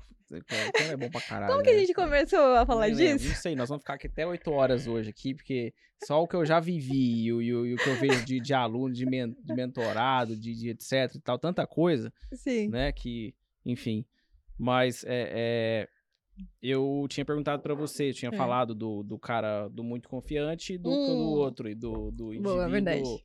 É, com medo, né? Com, com medo, né? E Sim. assim, sério mesmo, assim, se você quiser, depois a gente até corta essa parte, mas é. presta atenção. O cara que tem medo, ele não clica. Sim. Certo? Meu, você tem noção de dificuldade tipo, pra voltar a clicar, velho. Nossa senhora, nessa fase eu não queria perder dinheiro de jeito nenhum. Sim. Mas por quê? Porque eu achava, nem até hoje eu não, não, não, não, me recordo assim, mas era uma fase, essa, essa, fase que você falou, você cria uma sistemática de fracasso. Uhum. Entendeu? Sim. E, e, e, putz, foi depois que, que eu quebrei. Aí você imagina, né? É meio Sim. óbvio. Você quebrou, é. você fala, cara, não sei fazer nada, né? Sou, Exato, sou um ameba, não sei fazer o copo. Sim. E aí, é, como que você vai virar pro cara? O que. O cara que é ansioso, você pega a bolinha e aperta. Joga a ordem oco no gráfico e sai de frente, vai andar. Faz. Ok. E o cara que tem medo? Como é que você vai fazer? Então... Você fala então assim, filho, sabe o que você vai fazer? É, um dispositivo de choque. Quando der entrar, você aperta o botão, ele dá um choque, você clica. Sim, como, sim. como é que você vai fazer esse cara clicar? Tá. É, eu até ia falar sobre isso, lembrei. Que é o medo, ele vem justamente dessa noção que você tem, dessa percepção que você tem da sua baixa capacidade de lidar com a exposição. Perfeito. Então, tenho consciência disso. Quando uma, uma, uma ação né, que você precisa fazer é a ação oposta. Não adianta eu fugir do clique. Tipo, você precisa realmente clicar. Só que nesse caso, você tem que desapegar do resultado nesse movimento, né? Porque se você condiciona também o seu valor, até um ponto que a gente estava conversando ontem. Ontem eu tenho esse grupo, né? Eu, a gente sempre manda o resultado, eu mando o meu resultado. E ontem é meu stop.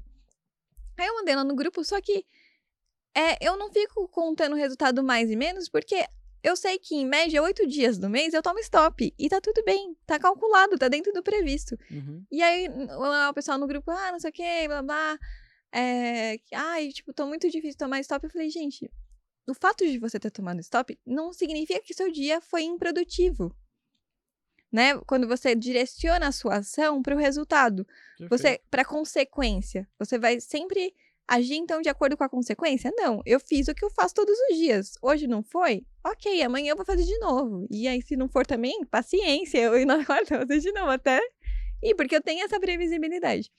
E no, quando você tem esse medo de clicar porque você está buscando uma segurança, uma certeza que não, não existe, mas que você precisa testar isso, uma técnica que pode te ajudar é a ação oposta, que é justamente essa. Eu preciso clicar tem ali os meus critérios, um, dois, três, clica. Você faz até essa contagem, um, dois, três e clica.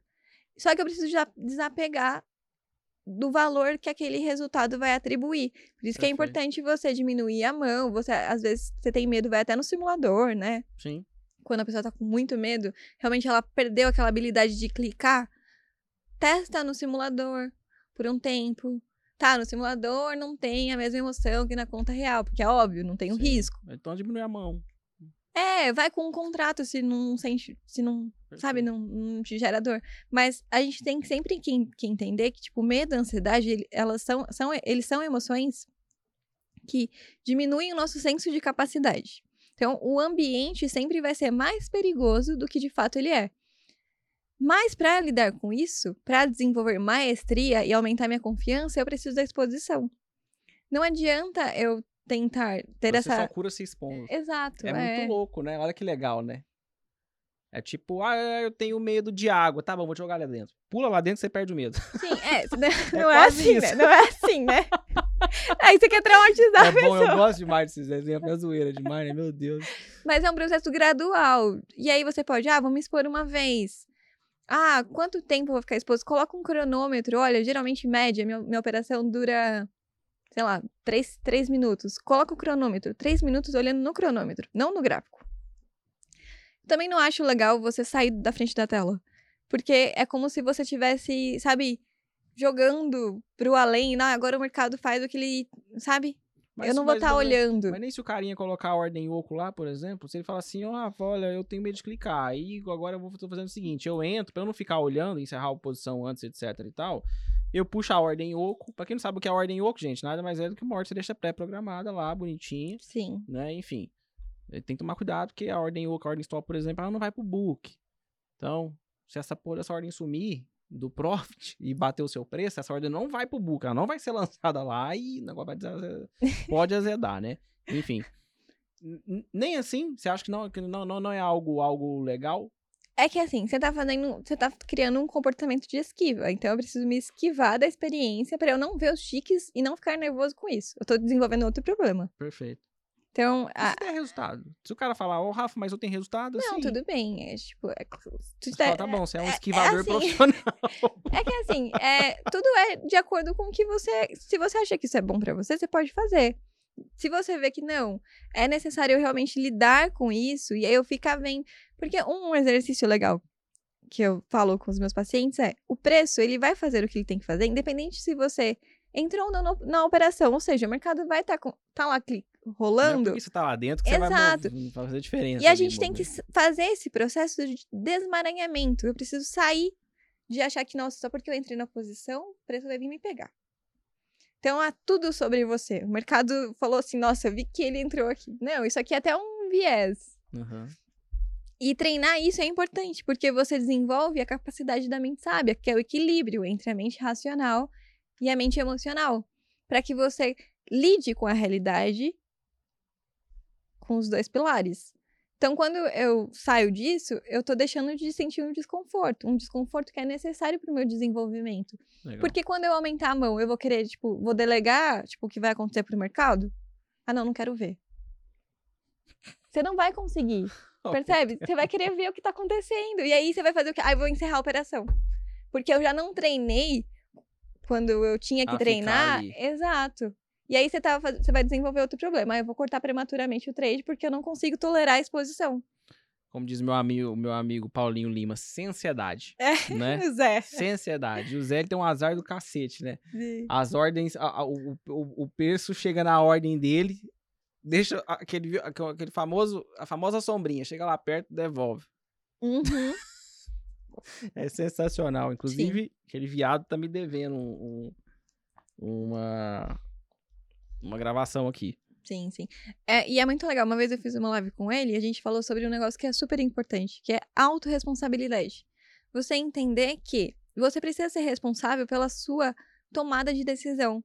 E isso implica Sim. a sua presença. Né? Isso implica que você tenha consciência dos processos. Porque se de certa forma eu não tô fazendo isso, eu não tô lidando com aqueles pilares que a gente falou lá no começo. Eu tenho noção do que é suficiente pra mim, eu tenho, eu tenho alinhado ali como que eu me relaciono com, com, com a perda, co- como eu me relaciono com o ganho. Você tá sendo irresponsável, né? Basicamente, né? Tipo, é meio que você não quer se. É, você não quer sentir, né? É, exato. É meio que tipo, eu fiz, mas. Mas sai correndo. Eu, fiz, sai correndo. Tipo, toquei, sai toquei a campanha do vizinho, sai correndo. Entendeu? Tipo, eu não quero ver o resultado. Exato. Quero ver o que vai acontecer. Eu quero voltar daqui duas horas e ver se o que acontece. Se tá E sabe certo, que- se a vizinha tá me esperando lá de fora ainda. Exato. E sabe que isso também acaba afetando a sua própria crença de autoeficácia. Porque se você entrou naquela decisão, é porque você acredita naquilo. Você teve uma pré-análise que é com base nas suas horas de estudos, na sua hora, nas suas horas de de- dedicação. Se você fica inseguro do que você fez, imagina. Imagina isso num processo de terapia. Ah, eu vou lançar uma pergunta aqui pro, pro, pro paciente e sair correndo. Ele vai ficar puto comigo. Vou embora. não, não adianta. Eu acho que a gente sempre tem que trabalhar pensando que a nossa implicação ali naquele processo é super importante, porque é sempre colaborativo. Tem a minha parte e a sua parte. Né? Para o mercado sim. também. Tem a minha parte, que é eu fazer ali tudo dentro do que o jogo pede. E tem a parte dele, que é ele fazer o preço rodar com ali a parte das influências que ocorrem. Agora, o resultado é uma consequência. Se eu foco no resultado, eu vou sempre estar tá tentando é, é, apagar as falhas. E, e aí entra um ponto ruim também. Porque se eu, se eu não aceito que vai haver, que nada é 100%, eu não tô, não tô aprendendo a lidar ali com, com, com o perder mesmo, né? Com o fato de que você vai perder, que é importante que você vai, você vai devolver uma parte do que você vai fazer, não tem jeito. Sim. E aí, se eu fico tentando ajustar isso, também eu fico em busca do setup perfeito, né? E aí não sai do lugar. Perfeito. Bacana. E, e, e conta aqui. Aqui. Psicólogo opera gráfico? eu opero, eu opero gráfico. É? É. Eu, então assim, então funciona essa, bagagem de gráfico? Funciona esse negócio? Funciona. Gráfico funciona? Tudo funciona, gente. Não deixa ninguém louco, não, alucinado. Meu. Uma vez, olha uma coisa que aconteceu que engraçada, que você falou isso, eu lembrei dele. Eu trabalho também com traders de fundos né, na performance, tá, que tá. aí é outro tipo de cliente. Ali realmente já tá lidando com pressão de resultado, de meta. Sim. E aí, um trader antigo que operava a, quando era ainda, como que fala? Pregão vovó? É. Ah. E ele chegou para mim e falou assim: "Eu tenho uma coisa para te contar". Aí eu falei assim: "Ah, é? Me conta". Gráfico não funciona. Aí, aí você olhou pra ele e falou assim, eita. Aí depois ele me perguntou: Ah, e você opera? Aí eu falei assim: Eu opero. Ele: O que, que você opera? Ah, falei: Tudo misturado. Ah, você opera gráfico? Eu falei assim: Eu opero. Aí ele: Ah, mas então, não queria. Te... Já tô te falando que esse negócio não funciona. Mas eu já aprendi tudo. Já aprendi tape reading. No começo eu comecei pelo tape. Tá. Depois eu fui é, pro Price. Eu fui estudando de tudo, porque me ajuda também a entender como que a pessoa toma a decisão. Então, tipo, é como se fosse várias, várias é, matérias da faculdade. Tipo, cada. Mas no final tudo se complementa, né? Bacana. Ó, gente, então vocês já viram, né? Assim, pelo menos passardinha, né? Passardinhada aí, né? Pra gente operar gráfico aí, não. Né? Essa psicóloga tá falando que pode, dano, assim, mental não causa, né? Né? Apesar de que eu sou grafista raiz e falar que não funciona é brincadeira. Eu ia né? perguntar se você opera gráfico Nossa, agora. só gráfico. Eu não ah, sei bom. olhar, eu sei. Oh, pega a ferramenta de tape read e abre pra mim, pra você ver. Não sei, tipo. Não sei nada. Nada mesmo. E nunca quis aprender, justamente porque eu percebi que toda vez que eu queria mudar alguma coisa, eu me perdi inteiro. Sim. Mas eu apertava o botão do reset lá do PlayStation. Puf, começa o jogo, tudo de novo. Né? Então eu sempre, sempre foquei em gráfico, foquei é, nas bases de análise técnica clássica. Uhum. É, gosto de, de, de, de, por exemplo, All Brooks, por exemplo, acho, acho, acho bacana ali Sim. e tal. É, mas é meio mistão, né? Algumas coisas do All Brooks, outras coisas de análise técnica clássica mesmo, que gosto pra cacete. Sim. Então, assim, só opero gráfico. Só gráfico. Pra não falar que eu não olho o book, eu olho o book pra ação. Sim. E aí, mas, mas tem uma justificativa para isso, né? Uhum. Como a gente opera, opera um pouco pesado, às Sim. vezes você vai entrar em determinada ação, você precisa dar uma olhada no book. Uhum. Entendeu? Até Sim. pra você ver o que gira ali e tal. Senão, é um erro muito comum, inclusive, que as pessoas cometem quando vão operar ação. Às vezes fala assim, né? Ah, eu opero, sei lá, opero 10 mini dólar. Então eu opero 100 mil dólares. Uhum. Então eu opero 500 mil reais. E aí, dependendo do ativo que ele vai entrar numa ação, por exemplo, é, dependendo do momento, da região de preço e etc., ele soltar uma ordem lá de 500 mil reais, por exemplo, se for um papel pequeno, você vai causar uma, uma baguncinha no book ali, entendeu? Sim. E às vezes você vai entrar e na hora de sair, você vai conseguir sair picado tudo, né? Ah, uhum. Ah, tipo assim, ah, comprei a 10, vou estopar a 9. Você Sim. acaba estopando a 8,80, porque não tem book. Sim. O book é leve. Então Sim. tem que ter essas, essas, essas, essas, cautelas, né? Ah, não, então, então vamos usar um iceberg, vou, né? Deixa eu ver aqui o volume financeiro que essa ação negocia, como é que tá hoje, etc e tal. Uma análise, né, do Puta, contexto. é, tem todo um, um, um contexto, mas são gráfico purinho. Gosto de gráfico, acredito em gráfico. E assim, ah, mas em fundo não fun funciona. funciona assim. Sim. Então, Sim. assim, defendo, provo, defendo, provo com experiência, com resultado, etc., que funciona. Sim. Assim como o cara que opera Excel, Sim. tem gente que opera Excel, entendeu? O cara fica bom naquela bagaça lá, ele faz aquilo funcionar, aquilo Exato, funciona, Sim.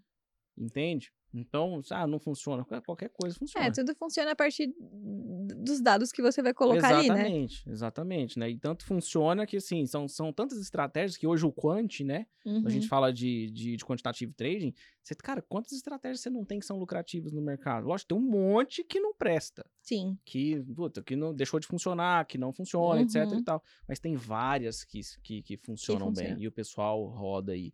E, e são todas uma diferente das outras. Exato. Todas uma diferente das Todas, assim. Ah, mas é, é parecido, é seguidor de tendência. Tá bom, mas um entra quando o estocástico lento vira pra cima, a outra usa o estocástico o quê? Ou um usa EFR, não, o outro usa MACD, o outro só compra nos dois minutos, não, esse aqui só compra nos cinco, não, o tamanho de stop desse é ATR, mas... Então, sim, Sim. N coisa. E aí, estatisticamente falando, você olha, funcionam. Sim. No médio e longo prazo, por exemplo, são positivas, mas são todas completamente diferentes. Como é que a gente vai falar que fluxo não funciona e gráfico funciona? Exato. Apesar É. de que eu não consigo entender como é que o indivíduo opera fluxo no índice, por exemplo. Eu, né, eu falo, você é louco, você tem uma. uma É, ele- capa- esse, é esse um- paciente, ele orava no Você é um ET. Eu, assim, eu, eu, eu, eu- eu costumo dizer muito isso. Eu, eu brinco, brinco com um pouquinho de verdade. Pra mim, o que não Sim. funciona é fluxo. Não funciona. Eu falo direto. Falo, gente, vai operar essa porra no índice, não é possível, esse negócio não funciona. Mas quem usa e funciona, igual o caso desse paciente seu, ele vai olhar pra mim e vai falar: É. tu é um ignorante, não sabe o que você tá falando. Mas sabe que um ponto legal do que funciona ou não funciona? No final, a gente tá falando de comportamento do ativo. Sim. É como o nosso comportamento. Ele tem ali um- uma base de comportamentos. E aí você vai correlacionando também o que ele vem fazendo e toma sua decisão a partir disso. Então, é, acho que sempre é legal você pensar no ativo como uma pessoa. Que tem ali alguns padrões, que nem o índice. Ele é mais errático, ele sofre mais influências. O dólar dessa forma. E você também vai correlacionando o conhecimento técnico de uma forma mais clara, né? Realmente pensando no comportamento do ativo. Isso ajuda muito para pensar numa correlação, ah, vale a pena o risco? Não, tá barato, tá caro, como que eu vou fazer? Faz sentido para mim nesse momento? Como que eu vou me expor? Tá. É muito essa parte de você ter uma base é, analítica, fazer esses questionamentos é importante também para você quando você se expõe e fica com medo, fica ansioso, Perfeito. que aí você tem que se ancorar nisso, né? Nessa base, Perfeito. tipo, Cara, o que que a psicologia explica sobre aquela intuição? Sabe aquela intuição? Sabe Uhum. quando é, é, o seu inconsciente tá, tipo, apertando o, o botãozinho lá da sua mente, fala assim, ô... aquela coisa que trader antigo, por exemplo, tem coisa que às vezes, eu não sou antigão, enfim, mas tem coisas que às vezes alguém me Hum. pergunta, eu falo assim, cara, eu não sei explicar isso. existe aquele feeling de, O tipo, feeling. é, entrei e tô vendo uma compra. Não, o feeling. Tô é, uma a- às venda. vezes, é assim, às vezes, Sim, principalmente em, em- em- em entradas mais agressivas. sim, Porque às vezes o mercado dá umas, umas loucuras que você olha e você fala assim, ei, caralho, sim. né? E às vezes, puta, ah, isso aqui não é a, a favor da tendência. Fala, cara, mas isso aqui você não pode deixar passar. Sim, Isso não sei o quê, então aí você começa a casar com um monte de coisa e tal, aquele monte de confluência, como dizem por aí e tal, papá, enfim, né? Ou mesmo o indivíduo que tá dentro do sistema de trade dele e tal, mas às vezes ele tá até desatento, mas ele olha assim um pouco, de repente vem aquele sim, aquele feeling que às vezes ele deixa passar e ele fala, cara, toda vez que eu tenho essa sensação dá bom, dá certo, por que, que eu ignoro ela, enfim, né? Então tem, tem, tem várias situações. sim. Mas o que, que a psicologia diz sobre isso? Da onde vem isso? É o nosso processo de aprendizagem, né? Você aprende algo, você vai aprimorando o que você vai aprendendo. E por que, que nós temos dois sistemas, né? Sistema 1, que é o sistema rápido, automático, onde você faz as ações ali sem pensar, tipo, ah, eu vou escovar o dente sem pensar em como que eu vou fazer isso. Eu vou lá lavar a louça sem pensar. Faço marcha Como no carro, isso? embreagem sem pensar. Exato. Eu desenvolvi este aprendizado, passei para um sistema que é algo que eu faço sem pensar, realmente automático. E a gente tem a parte 2, sistema 2, que é analítico, que ele vai pensar, ele vai ponderar, ele demanda mais recursos cognitivos, que é quando você está ali no processo realmente de aprendizagem, que você precisa pensar, ou quando você precisa fazer uma tarefa que demanda mais de você. Agora, no mercado, quando você tem ali uma base de conhecimento que, do que a gente estava falando, do próprio comportamento do ativo, muitas vezes você já viu né, aquela ação. E aí você vai automatizando. Olha, aqui quando ele. Realmente pelo comportamento do ativo. Então, se você vê que o ativo está é, esticado, que ele já subiu, que ele tá, tá que os compradores estão cansados, e você vê que é um padrão de reversão, que está acontecendo isso, e dá aquele feeling, agora eu vou vender aqui. Vou fazer uma operação rápida. É muito por conta realmente do seu processo de aprendizagem. Você automatizou isso. E isso é muito bom, né? A gente tem Legal. essa capacidade que é Legal. economia de energia. Que não é intuição, isso né? Isso é economia de energia?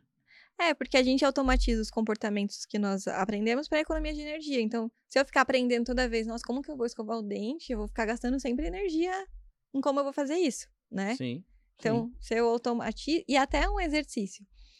O trade ele pede que você tenha muita atenção no que está acontecendo, porque cada momento do mercado é único, né? Ele Perfeito. tem ali as movimentações espontâneas. Quando eu faço algo, quando você está fazendo algo que já está ali é, sistematizado, já está orga é, organizado, você já aprendeu, você tende a também fazer ali com menos cuidado, né? Num piloto realmente automático, sem atenção plena.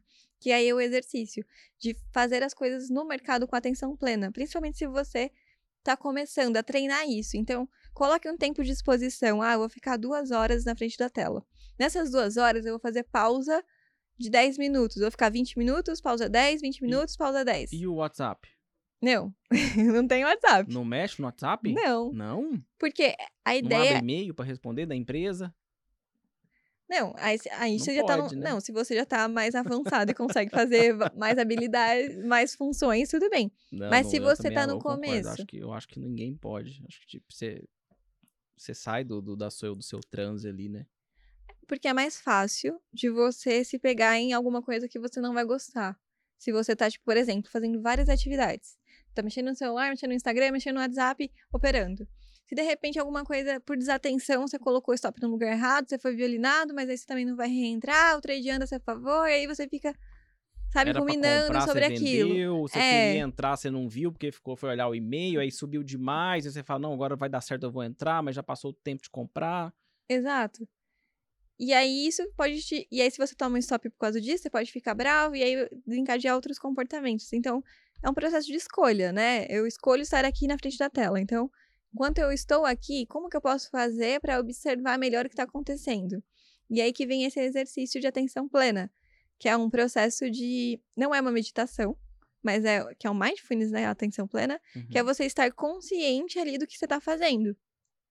Isso é muito legal no trade, porque você vai absorver melhor o comportamento do ativo, você vai ter também mais clareza do que você precisa fazer sem ficar num, num ruído, que é quando, sabe, você tá desligado? Sim. Você tá, tipo, fazendo aqui, fazendo aqui, clica aqui, aí de repente eu tô.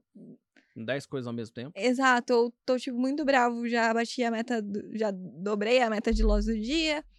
Então, esse exercício de atenção plena ajuda muito a você ter consciência e a entrar nesse, nesse conceito. Tipo, se cada momento do mercado é único, eu preciso estar atento para observar isso se eu não estou, eu tendo a cair, né, também na, re, na repetição de alguns padrões. Beleza, perfeito. E para fazer isso, para treinar isso fora da tela, você pode fazer em atividades como que nós fazemos no automático, tipo escovar o dente. Como que eu tô escovando o dente? Tomar um banho. Que é você também se ancorar com a realidade, né? Perfeito. Sair ali do, do mundo dos pensamentos. Tipo, Bacana. Tipo, e aí cada etapa, né? Tomar banho realmente, esfregar a cabeça, sentir. Isso ajuda muito. Exato. Sentir o seu couro cabeludo. Né? Exato. Né? Isso ajuda muito a você entrar em contato. Ah, que legal. Bom, eu te, putz, dá pra ficar aqui, dá pra puxar muita coisa Sim. aqui. Já, já dá pra gente fazer uma parte 2 aí futuramente. é... Conta pra gente, tem, tem. Se tiver menos, não tem problema, se tiver mais também, enfim.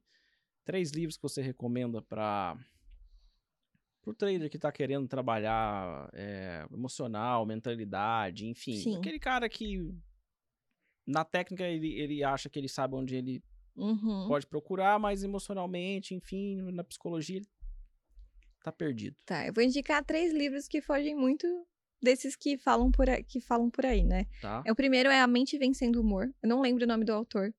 Ele é muito bom. Ele é um livro também que traz muito, muitos exercícios para você para você se implicar mesmo no processo de leitura, para você en encontrar as suas ideias e não só eu, eu, pegar eu, ideias prontas. A, a mente vencendo o humor? É, a mente vencendo o humor. Nossa, nunca ouvi falar. Já gostei porque nunca ouvi falar. Sim. Por isso ah. que eu ah. falei que é bem diferente dos convencionais que indicam, né? É, a mente vencendo o humor, e ele, ele é bem legal porque ele é prático, então tem muitas atividades que você vai fazer para você entender como é o seu funcionamento.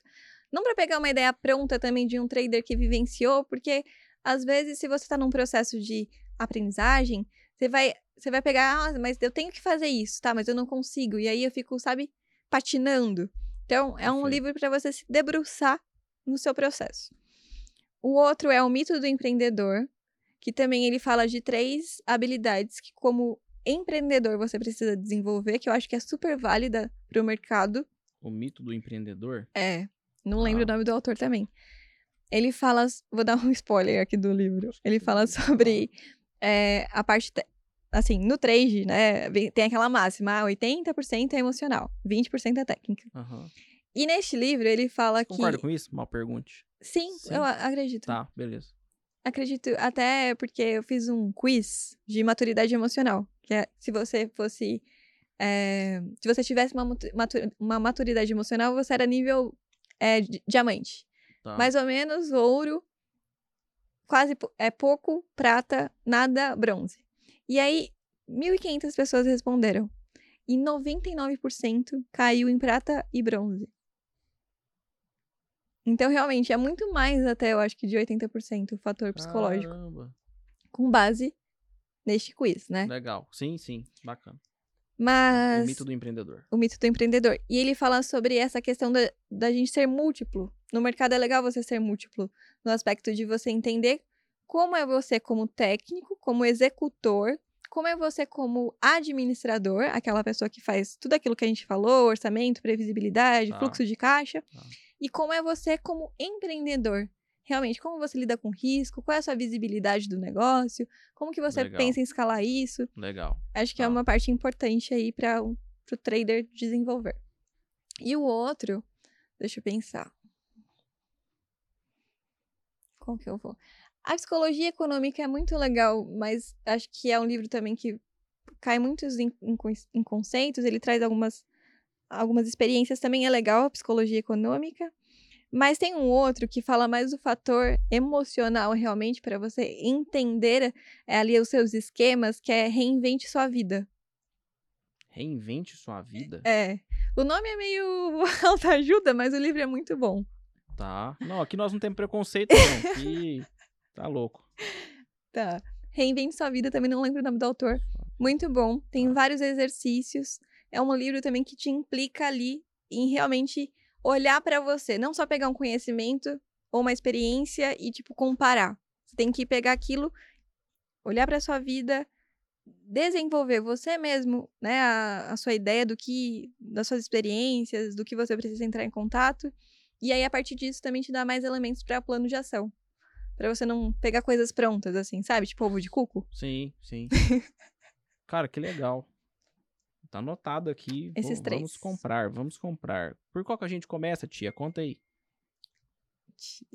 é, tia. Chama a minha psicóloga, por exemplo, só de tia. É a tia. Tipo, você fala, eu faço, tá bom? Beleza. É, pela mente vencendo o humor. E depois. A é por essa ordem que eu indiquei. É. Tá, na ordem, então. Então, é. primeiramente vencendo o humor, depois o mito do empreendedor, depois reinvente sua vida? Exato. Tá bom. Porque se você achar que você tem problemas mais profundos, o Reinvente Sua Vida vai falar um pouco sobre os esquemas, que é legal. Tá. É, então, ou seja, se você chegar no Reinvente Sua Vida, é porque você tá mal. Não, necessariamente. Tô brincando. Tô brincando, falando sério aqui um pouquinho. Ai, meu Deus do céu. Ô, Rafa, tem um quadro aqui que a gente chama de bate-bola, jogo rápido. Uhum. An antes de eu, de, eu, de eu ir pra esse quadro, a gente tem uma personalidade aqui que um cara bom pra, pra, para falar de, de, de, Daqui a pouco eu chamo ele aqui, inclusive, para dar um. Oh, a cara dele. É, ele é trader também e tal. Já aprontou também, já perdeu dinheiro e tal, papai, enfim, né? E, e, e, como o trader aprendiz aí também, tal, a gente é sempre aprendiz, mas enfim, tem, tem, tem alguma coisa que você gostaria de perguntar para ela? Você acha assim que faltou? Isso aqui você pode jogar pro ar, tá? Não tem problema não. O pessoal vê que a gente é é pra apertar a laranja aqui até sair a última é. gota. A pergunta que o nosso amigo aqui fez é basicamente o seguinte, né? Ele dando o um exemplo lá da esposa, mas que sempre coloca o primo, a esposa e tal, mas é ele, né? Tô brincando. Com um pouquinho de verdade, né? É, ele, ele quer saber basicamente qual que é o conselho que você daria para quem está precisando ainda, por, por exemplo, né? Ele até mencionou essa palavra destravar. Ele deu um exemplo da esposa que vai operar, por exemplo, e ela ganha, por uhum. exemplo, mas ela não sabe parar. Ela não Sim. para, é isso? Ela só para quando ela perdeu tudo. Ela, ou seja, ela só para quando, a, quando o negócio desandou. Quando a dor chegou, bateu na porta dela e foi. Sim, falou, estou aqui. Né? É, bom, vamos pensar em ações, né? Ações para mitigar esse, esse risco de comportamento. A primeira ação é você trabalhar com fluxo de caixa, que é eu só preciso ter na corretora aquilo que. o meu risco. E quando eu fizer o gain, é, em seguida eu já tenho que travar a plataforma ou fazer uma outra ação. Colocar outra ação em seguida. Mas para isso, eu preciso focar no meu tempo de exposição. Então, se. Por quê? O comportamento de você ficar lá clicando e, tipo, tô positivo, de repente volto para o negativo e tento recuperar, ele vem de um tempo de exposição excessivo. E aí é mais fácil você entrar nesses gatilhos, né? De estar tá ali clicando sem racionalizar tanto o que você está fazendo. Uhum. Então, neste caso, é muito importante você ter atenção ao seu fluxo de caixa, ou seja, só tenho que ter realmente o dinheiro do risco do dia, para eu não perder além do risco do dia mais um pouco, né? E, e também limitar o tempo. Duas horas de tela, uma hora de tela é o suficiente se você faz isso com frequência. Uhum. Até para você ir treinando também aumentar ali a sua consciência do porquê não deve fazer isso. E claro que tudo o que a gente já falou aqui no respeito de clareza, de retorno, porque se você não tem clareza de retorno, você está realmente ali dando liquidez para o mercado. Então eu sempre não tenho noção, né, de frequência, não tenho noção é, se, se aquele dinheiro que eu já fiz, é, quanto que ele dá no meu retorno do dia e até do meu próprio tempo, né? Quanto que vale o meu tempo? Tipo, você tem que fazer essas perguntas também para te ajudar nesse sentido de se ancorar para tomar essas decisões, de sair da frente da tela. Uhum. E aí, objetivo, né? Tipo, eu não tô na, na frente da tela para ficar clicando, eu tô para fazer realmente para rentabilizar o meu capital. E se eu estou para ficar clicando, e se isso tá um pouco assim, mais do que normal, aí também é importante às vezes buscar ajuda para ver outras questões, né? Tá. Tem cupom para paciente do podcast? vai ter um cupom, gente. Calma, vai ter um cupom, nós vamos colocar aqui. Agora vai, agora vai ter que fazer um cupom, nós vamos colocar um cupom, viu? Colocar na, na, na, na, na, na tarja aqui, né não, Samuel? É, é um trabalho, né? É um comportamento que exige muito cuidado para não entrar num, num compulsivo impulsivo. Sabe, num transtorno compulsivo impulsivo, quando você tá fazendo, você nem. Nem percebe. É. É, então aí às vezes, que nem eu falar dicas mais pontuais, não faz tanto sentido para ela ainda. Um processo mais profundo, realmente de com outro caminho para chegar nesse lugar, faça mais sentido para ela. Se não fica muito, traga uma parte lógica para uma pessoa que ainda tá muito presa num, numa parte realmente emocional daquilo que ela tá vivendo, né? Bacana. Gente. Uma fase bem difícil. Nossa, que beleza. Eu deixei uma ordem aqui. E. Ó. Oh. Não, Nossa, 10 mil não, né? 2 mil tá bom. Você comprou já. dólar? Eu comprei no 50. Explodiu, tô vendo. E o índice então, derreteu. Eu coloquei uma ordem aqui no 53. Que era um ponto que ele tinha brigado bastante de manhã. E que eu tinha tentado vender, só que foi aquela venda que eu perdi. Aí eu falei assim, bom, se ele chegar aqui, provavelmente vai ser uma região de briga. Ó, eu tô achando uma beleza esse cinto derreter, o negócio tá andando, ó. É, olha que maravilha, né? Deixa andar, não vou nem falar que papel que é, senão zica. Pô, foguete, ah, isso também é uma coisa né, que a psicologia tinha que explicar, né? Por que, que quando a gente coloca que a gente fala assim, vai, dolinha, põe um foguete, É. põe uma, uma, uma lua e etc, zica. Por que, que o foguete zica, a lua zica? Sempre zica. Tem, não tem explicação psicológica não pra isso, pra ajudar nós. Eu acho que é mais uma, é mais uma distorção cognitiva de quando, o você. nego, quando o nego chega pra gente e É. fala assim, ah, e aí? Ah, o que você tá fazendo? Ah, tô comprado em dólar. Fala, uh, coloca os foguetes. Véi, sai da posição que vai virar. Ai, isso aqui é um ponto importante que você falou. Sabe o que acontece? É. A maioria das pessoas, eu já fiz isso. Eu tô falando porque eu já fiz isso. E aí, quando me virou a chave, eu mudei muito essa percepção de já tá contando com o dinheiro sem ter o dinheiro no bolso. Tipo, quando o trade tá aberto, eu não tô considerando que eu tô ganhando, porque a única coisa que eu tenho certeza é do risco. Porque senão eu vou Perfeito. ficar nisso. Ai, nossa, tá me dando 10 pontos, pensando no dólar. Nossa, tá me dando 15. Ai, agora tá me dando 5. E aí eu vou ficar, tipo. É, dis- é, Distorcendo. é, na verdade, atrapalhando o meu processo de- decisório, porque o processo Perfeito. decisório já é falho. Eu já não tenho todas as informações necessárias para tomar uma decisão perfeita. Uhum. Então eu vou falhar de qualquer forma. Mas se eu fico ainda vivendo essas oscilações, tipo, tenho, não tenho, nossa, tinha 15 pontos, agora tenho 10. E agora o que eu faço? Meu Deus, eu vou sair. Ah, agora voltou pro negativo, sabe essa coisa? Sim. você tá muito ali realmente preocupado com o que o ativo tá fazendo. Isso, gere, isso vai gerar intervenções. Então, a ideia é que você trabalhe para pensar, enquanto o trade está aberto e eu definir ali alguns critérios para deixar o trade aberto, a única coisa que eu tenho certeza é do risco. Porque se eu tô contando, ah, tá me dando 20 pontos e o meu alvo, sei lá, 40, de repente ele pode voltar e tirar tudo e eu sair ainda no prejuízo, né? Perfeito. Sim. E aí não faz sentido, a gente tá. Não, nenhum. Aí por, isso, nenhum. por isso que dá ruim. É O fa- famoso neon. Faz sentido? Neon. Neon sentido, né? Tá louco. Então vamos lá agora pro nosso Vamos. quadro Bate Bola Jogo Rápido. Vai, vamos. Como é que funciona? Basicamente, eu vou falar um termo, uma, uma palavra, e você vai falar o que vier na sua cabeça. Tá, Pode pensar muito, não. tá. Beleza? Você é cristã? É, né? Cristã? É? É? Não. Você tem igreja? Você vai na igreja? Não. Se ah, você você acredita, em Deus? É, Eu acredito numa força maior. tá bom. Então, como é que eu vou falar? Mas, mas você acredita em Deus? Acredito. Tá. Porque às vezes a força maior, mas é. Hoje é, tem tanta coisa, né? É uma cultura tão ampla que você fala. Não, É. sim. Vamos lá. Dólar ou índice? Dólar. Índice, vende ou compra? Eu acredito que compra. Você está considerando o cenário hoje, né? Sim. Tá.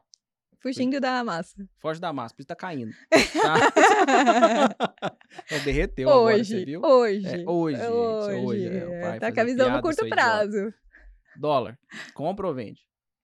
Compra. Vai comprar dólar e comprar índice? É. Os dois pra cima? Positiva, viagrão? ué. Ele tá Por que hein? Não, mas pelo mercado não existe o porquê não. Ele faz o que ele quer, né? Exato, negócio, exato. Inclusive, a gente que opera dólar é uma tristeza ficar falando do dólar, porque você fala assim, ah, acho que esse dólar agora derrete. Aí, no dia seguinte, o que, que ele faz? Ele sobe 300 pontos. Aí você É. fala, meu Deus, filho da puta. Né? Sim. É foda. Família. Acho que é a base. Mercado, Acho fi- que não, né? Acho. Não, super a base. Amo os meus filhos. mercado financeiro. Tudo de bom. Não, o mercado financeiro é muito massa. Acho que ajuda você a explorar muitas coisas. Você tem algum arrependimento? Você quer deixar como lição algo que você se arrependeu? É, arrependimento relacionado ao trade? Qualquer coisa que você quiser falar. Olha, eu não tenho nenhum arrependimento. Eu acho que eu sempre eu sou uma pessoa bem intensa nas minhas decisões. Tudo que eu faço é realmente porque eu quero fazer. Então, não tenho Tá. arrependimento. Então vamos mudar. Fala um forte aprendizado seu no mercado financeiro que você quer deixar aqui de mensagem. Tá, um forte aprendizado. Acho que é realmente você se responsabilizar pelas suas escolhas. O mercado, ele implica que você faça isso. Porque nas suas escolhas está atribuído a sua família, é o que você espera, o seu futuro, o seu tempo. Então, responsabilidade é o que eu aprendi com o mercado. E que eu tento implicar, é, aplicar em todas as áreas da minha vida, no quesito de cuidado com o corpo, cuidado com a alimentação, para me tornar uma pessoa melhor, em todos os aspectos. Bacana. Uma conquista marcante. Ah, uma conquista marcante foi conseguir ter os meus dois filhos de parto normal, que eu queria muito. Sério? Uhum. Caramba, é, é, é, a gente que é homem, a gente nunca vai entender isso. né? Não, fala, que é "Mas uma luta, gente. O meu primeiro filho, Eu queria muito que fosse normal. Eu trabalhei muito pra isso. Eu treinei muito suportar a dor, porque é uma dor gigantesca. Imagina. E foram sete horas de trabalho Deve de parto. quanto a gripe na gente, né? É, E aí, provavelmente, foram né? sete horas. E graças a Deus deu tudo certo. E ele nasceu com 51 centímetros, 4 quilos e 300. Tá louco. Sete horas de trabalho de parto. Sete horas. E o se- o Nossa, segundo foi mais. dor. O segundo não, foi menos tempo de dor, só que demorou mais tempo pra ele pra entrar no processo. Tá louco. Ah, Samuel, ainda bem que nós não menstrua, não engravida e tal, né? Essas a sofrem que fazer demais, né? E sofrem depois pra fazer a cirurgia de não ter filhos, né? É, isso, É. exatamente. Só morre de medo de perder o saco. É. A verdade. é verdade. É verdade. Se eu tiver que fazer um dia. Nossa senhora, meu É. Deus do céu. Mas deve- eu vou ficar com mais medo do que, nó, do que operar sem stop. Quem é o trader que é sua inspiração? Tem algum trader que é sua inspiração? Deixa eu pensar, tem vários que eu, que eu gosto muito da abordagem, da maneira como fala do mercado. Um deles é o Paulinho. Tá, É, eu gosto também da, da forma como a Ari fala. tá. É, quem mais? Ai, Nossa, tem, eu tô lembrando de várias, várias figuras, mas sabe quando tu esquece o nome? Quem mais? O Doug também, o Doug, Doug Trader. Eu gosto da maneira como ele fala. O Caio Sasaki, Certo. Bacana. gosto bastante dele também. E o Edu Becker. Top. Muito bom. É. Bom, tô com aquele do trader aqui, já te fazer outra, pergunta aqui. O trader que não estopa é Iludido. iludido. Tá iludido porque você precisa estopar, amigo. Você tá iludido, viu? A maioria que tá assistindo aqui agora já vai, vai pra casa com essa. Vai pro final do episódio já com essa. né? Quem é a musa do mercado financeiro? Nossa, quem é a musa do mercado financeiro? É. Como assim? Não fala você não, que não vale falar a própria pessoa não. Os, homens quando vêm aqui perguntam, quem é o galã? Ele fala, eu. Ah, eu gosto muito da Pan. Acho que ela. Que ela tenha, assim, boas atribuições. Legal. Da maneira como ela expressa também. A Marta. Nossa, tem pouca mulher, né? Tem pouca, Tem pouquíssimas, pouquíssimas. Se eu, se, eu, se eu- falar pra você falar, fala o 10 aí agora. Você Nossa, não um tem. Eu lembrei da Pamela, da Marta, da Ari. Que eu já conheci. A Ive também, que eu conheci uma vez. Mas foi bem rápido. Mas eu sei que ela opera, eu ouvi o podca- o podcast dela. Quem Uhum. mais? Gente, Difícil, né? difícil. É, tem pouco mesmo. Quem é o galã do mercado financeiro? Difícil essa pergunta. Ah, maridão, não fica com ciúme não, que nós não estamos falando de beleza aqui, nós estamos falando de representação, hein? Você já tá muito bem já, você tem dois filhos, mulher não te larga mais não. Nossa, eu não se sei você quem é o galã do mercado financeiro. Quem é o galã do mercado Eu nunca financeiro? pensei sobre isso. É, fala alguém que você gosta, pô. Deixa eu pensar. É engraçado que a musa, que não tem ninguém, ela mesma falou, tem pouca mulher. A musa, ela não hesitou em falar. Do galã, que, que é o restante do mercado, né? Que tem homem pra tudo que é lado. Não sei. É que galã, você. Bom, deixa eu pensar. Quem é, É o galã? porque, o- pô, o, o, o, o contrário de, de, de, de, musa, Uhum. o, masculino é galã. Eu não tô falando especificamente que seja alguém bonito. Não precisa Não, ser bonito. sim, sim, mas eu pensei. Não, Mas você não pensou no bonito. Fala pra nós então, quem que você acha bonito? Vai, nós queremos saber. Pensei no bonito. Esse apresentador é um ridículo, Samuel. Ah, eu acho bom demais, eu gosto, viu? Bom, É, não, é, não, é, não é comigo, né? Não é na minha bunda, né? pois é. Gente, não sei. Não sei, vai pular a pergunta do galã do lá, mercado pergunta do galã. Eu Dura seu marido Vou deixar agora em assistir off. isso aqui. Se fosse a minha esposa, eu ia ficar... Ó, se fosse minha esposa, eu ia ficar puto. Vai falar assim, você pensou em alguém e você não quis falar. Eu vou deixar ela pular, que ela tá até roxa já aqui, velho. Esse, esse roxo é um escroto mesmo, né? Você tá maluco. É, Vasco, eu não esperava por essa. Tá, velho? Eu gosto é disso. Eu gosto de pegar nas surpresas, entendeu? Na emoção. Sim. É, conta pra gente agora, agora pra gente encerrar mesmo, não é nem um, um É. bate-bola, jogo rápido, enfim. Quanto tempo você acha que é necessário pra um trader, pra um indivíduo que tá começando hoje no mercado e que ele é minimamente comprometido ali, ele vai ter as falhas, os problemas, etc e tal, mas ele tá ali é, é, estudando determinada técnica que ele acredita e ele vai começar agora um trabalho com a, a- a- com a tia. né? e, e, e, aí? É, é, com, a, com, a, tia Rafa, né? É, qual que. Quanto tempo você acha que é necessário para ele entrar, para ele falar assim, puta, você, a partir de X tempo, assim, pela minha experiência ali e tal, você já tá. costuma estar é, emocionalmente maduro, minimamente, né? Se ele tendo, né, uma base, essa base, direcionamento, acredito que um ano, um ano e meio. Tá, tá constante. Tá, é, constante. Pra estar tá vendo, vendo ganhos maiores, né? Conseguindo ali realmente fazer uma projeção de crescimento. Legal. Agora, sem essa base, uns 4, 5 anos. Porque você vai ter que aprendendo sozinho, aí é né? no tombo, né? É, aí no tombo. É no tombo, é. é na dor pra caramba, é. né? Que foi é. o caso do que eu te falei do meu primeiro paciente. Ele, ele teve essa sacada, ele investiu nisso, porque é um investimento também, né? É um investimento que você vai fazer para essa outra, para esse outro pilar que você precisa uhum. desenvolver. Então, é, ele teve esse, né, esse, essa iniciativa. Então, em um ano, um ano e meio, ele conseguiu ali, né, tipo, um processo todo. Um ano e tá. meio, um ano e dois meses. Mas depende muito, são muitas variáveis, né? Mas falando uma média, se você tiver isso, um ano e meio. Legal. Até um ano e meio. Sem isso, cinco anos. Quatro. Tá bom. É, é eu, eu, concordo com você. Concordo. Dá, dá, dá, dá quase isso mesmo, assim. Comigo foi sem isso mesmo e nó. E outra, né? A, a pior forma de você se desenvolver e a chance de você desistir, ela é exponencialmente maior. Porque Sim. É terrível. É, e pode gerar, te gerar muitos danos, né?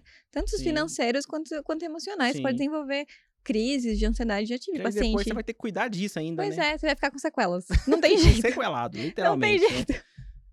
Bacana. Cara, muito bom. Gostei muito. Quero te agradecer por ter aceitado o nosso convite mais uma vez. Eu gosto muito desse assunto, muito, muito. Acho que a gente pode fazer parte 10, pode fazer um quadro aqui só de psicologia do trade. Sim. Eu gosto pra cacete, muito mesmo. E todo mundo gosta. Todo mundo gosta. Todo mundo tem um que não gosta. Todo mundo gosta. Sim. E o pessoal que não te conhece, onde te encontra? É, canal no YouTube, Instagram, Twitter, Sim. sei lá, enfim. TikTok. TikTok ainda não. Dancinha da mentalidade e tal. Bom, eu que te agradeço pelo espaço para falar sobre isso, que é super importante. Eu adoro uhum. falar sobre isso também. O tempo passou super rápido e quando o tempo passa muito rápido é porque realmente a gente viveu intensamente, a gente se debruçou aqui nesse, nesse, nesse assunto. Então, eu que agradeço o espaço. Adorei. E para quem não me segue, meu Instagram é psicopratrader e o YouTube também psicopratrader. Legal. Essas duas redes têm todas as informações de mentoria, atendimento individual, tudo Legal. que eu faço. Ah, que bacana. E também, né, na, nas próprias redes tem muito material que você pode implementar na sua performance, que você vai buscando lá qual é o seu problema, você vai encontrar.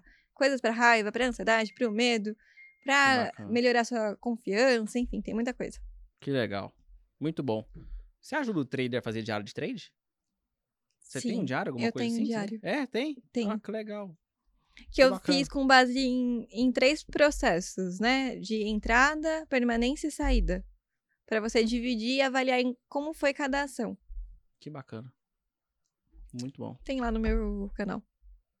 De gracinha? De graça. Tá pronto, tá pronto. Acabou, né? Agora essa monetização desse mês eu quero ela toda lá para mim. Vamos rastrear esse negócio. Gente, vamos chegando no final do episódio. Para você que ficou aqui até o fim, se não deixou seu like ainda, dá, deixa seu like aí. Fica aqui, inscreva-se. Um puta episódio, bom pra cacete. Você sabe quando o episódio é bom, eu falo mesmo. E eu não falo que todos são bons. Tem muitos que eu falo, foi legal! tô brincando, gente. Todos foi muito bom. Até hoje, eh, eu sou muito bom escolher gente. Eu sou, eu sou ruim, mas eu sei escolher gente boa, né? Então, deixa o seu like, clica aqui no inscreva-se, segue a Rafaela lá, Psicopratrader. Isso. É, no Instagram e no YouTube a mesma coisa, beleza? Segue a gente lá nas redes sociais, arroba os Traders Podcast, segue esse host aqui que só fala bobeira, mas pelo menos vai dar umas risadas boas, tenho certeza. Arroba Vasco Mamed. E se você precisar de qualquer coisa, chama a gente. Quer dar uma indicação, dica do seu guru favorito, sua influência, alguém que você gosta do mercado financeiro, manda pra gente e deixa seu comentário aqui sobre o que você achou, se faz sentido que você ouviu aqui hoje, se você já passou por algum desses processos ou está passando, né? De algum desses processos aí que a gente comentou hoje. Beleza? Até a próxima. Valeu.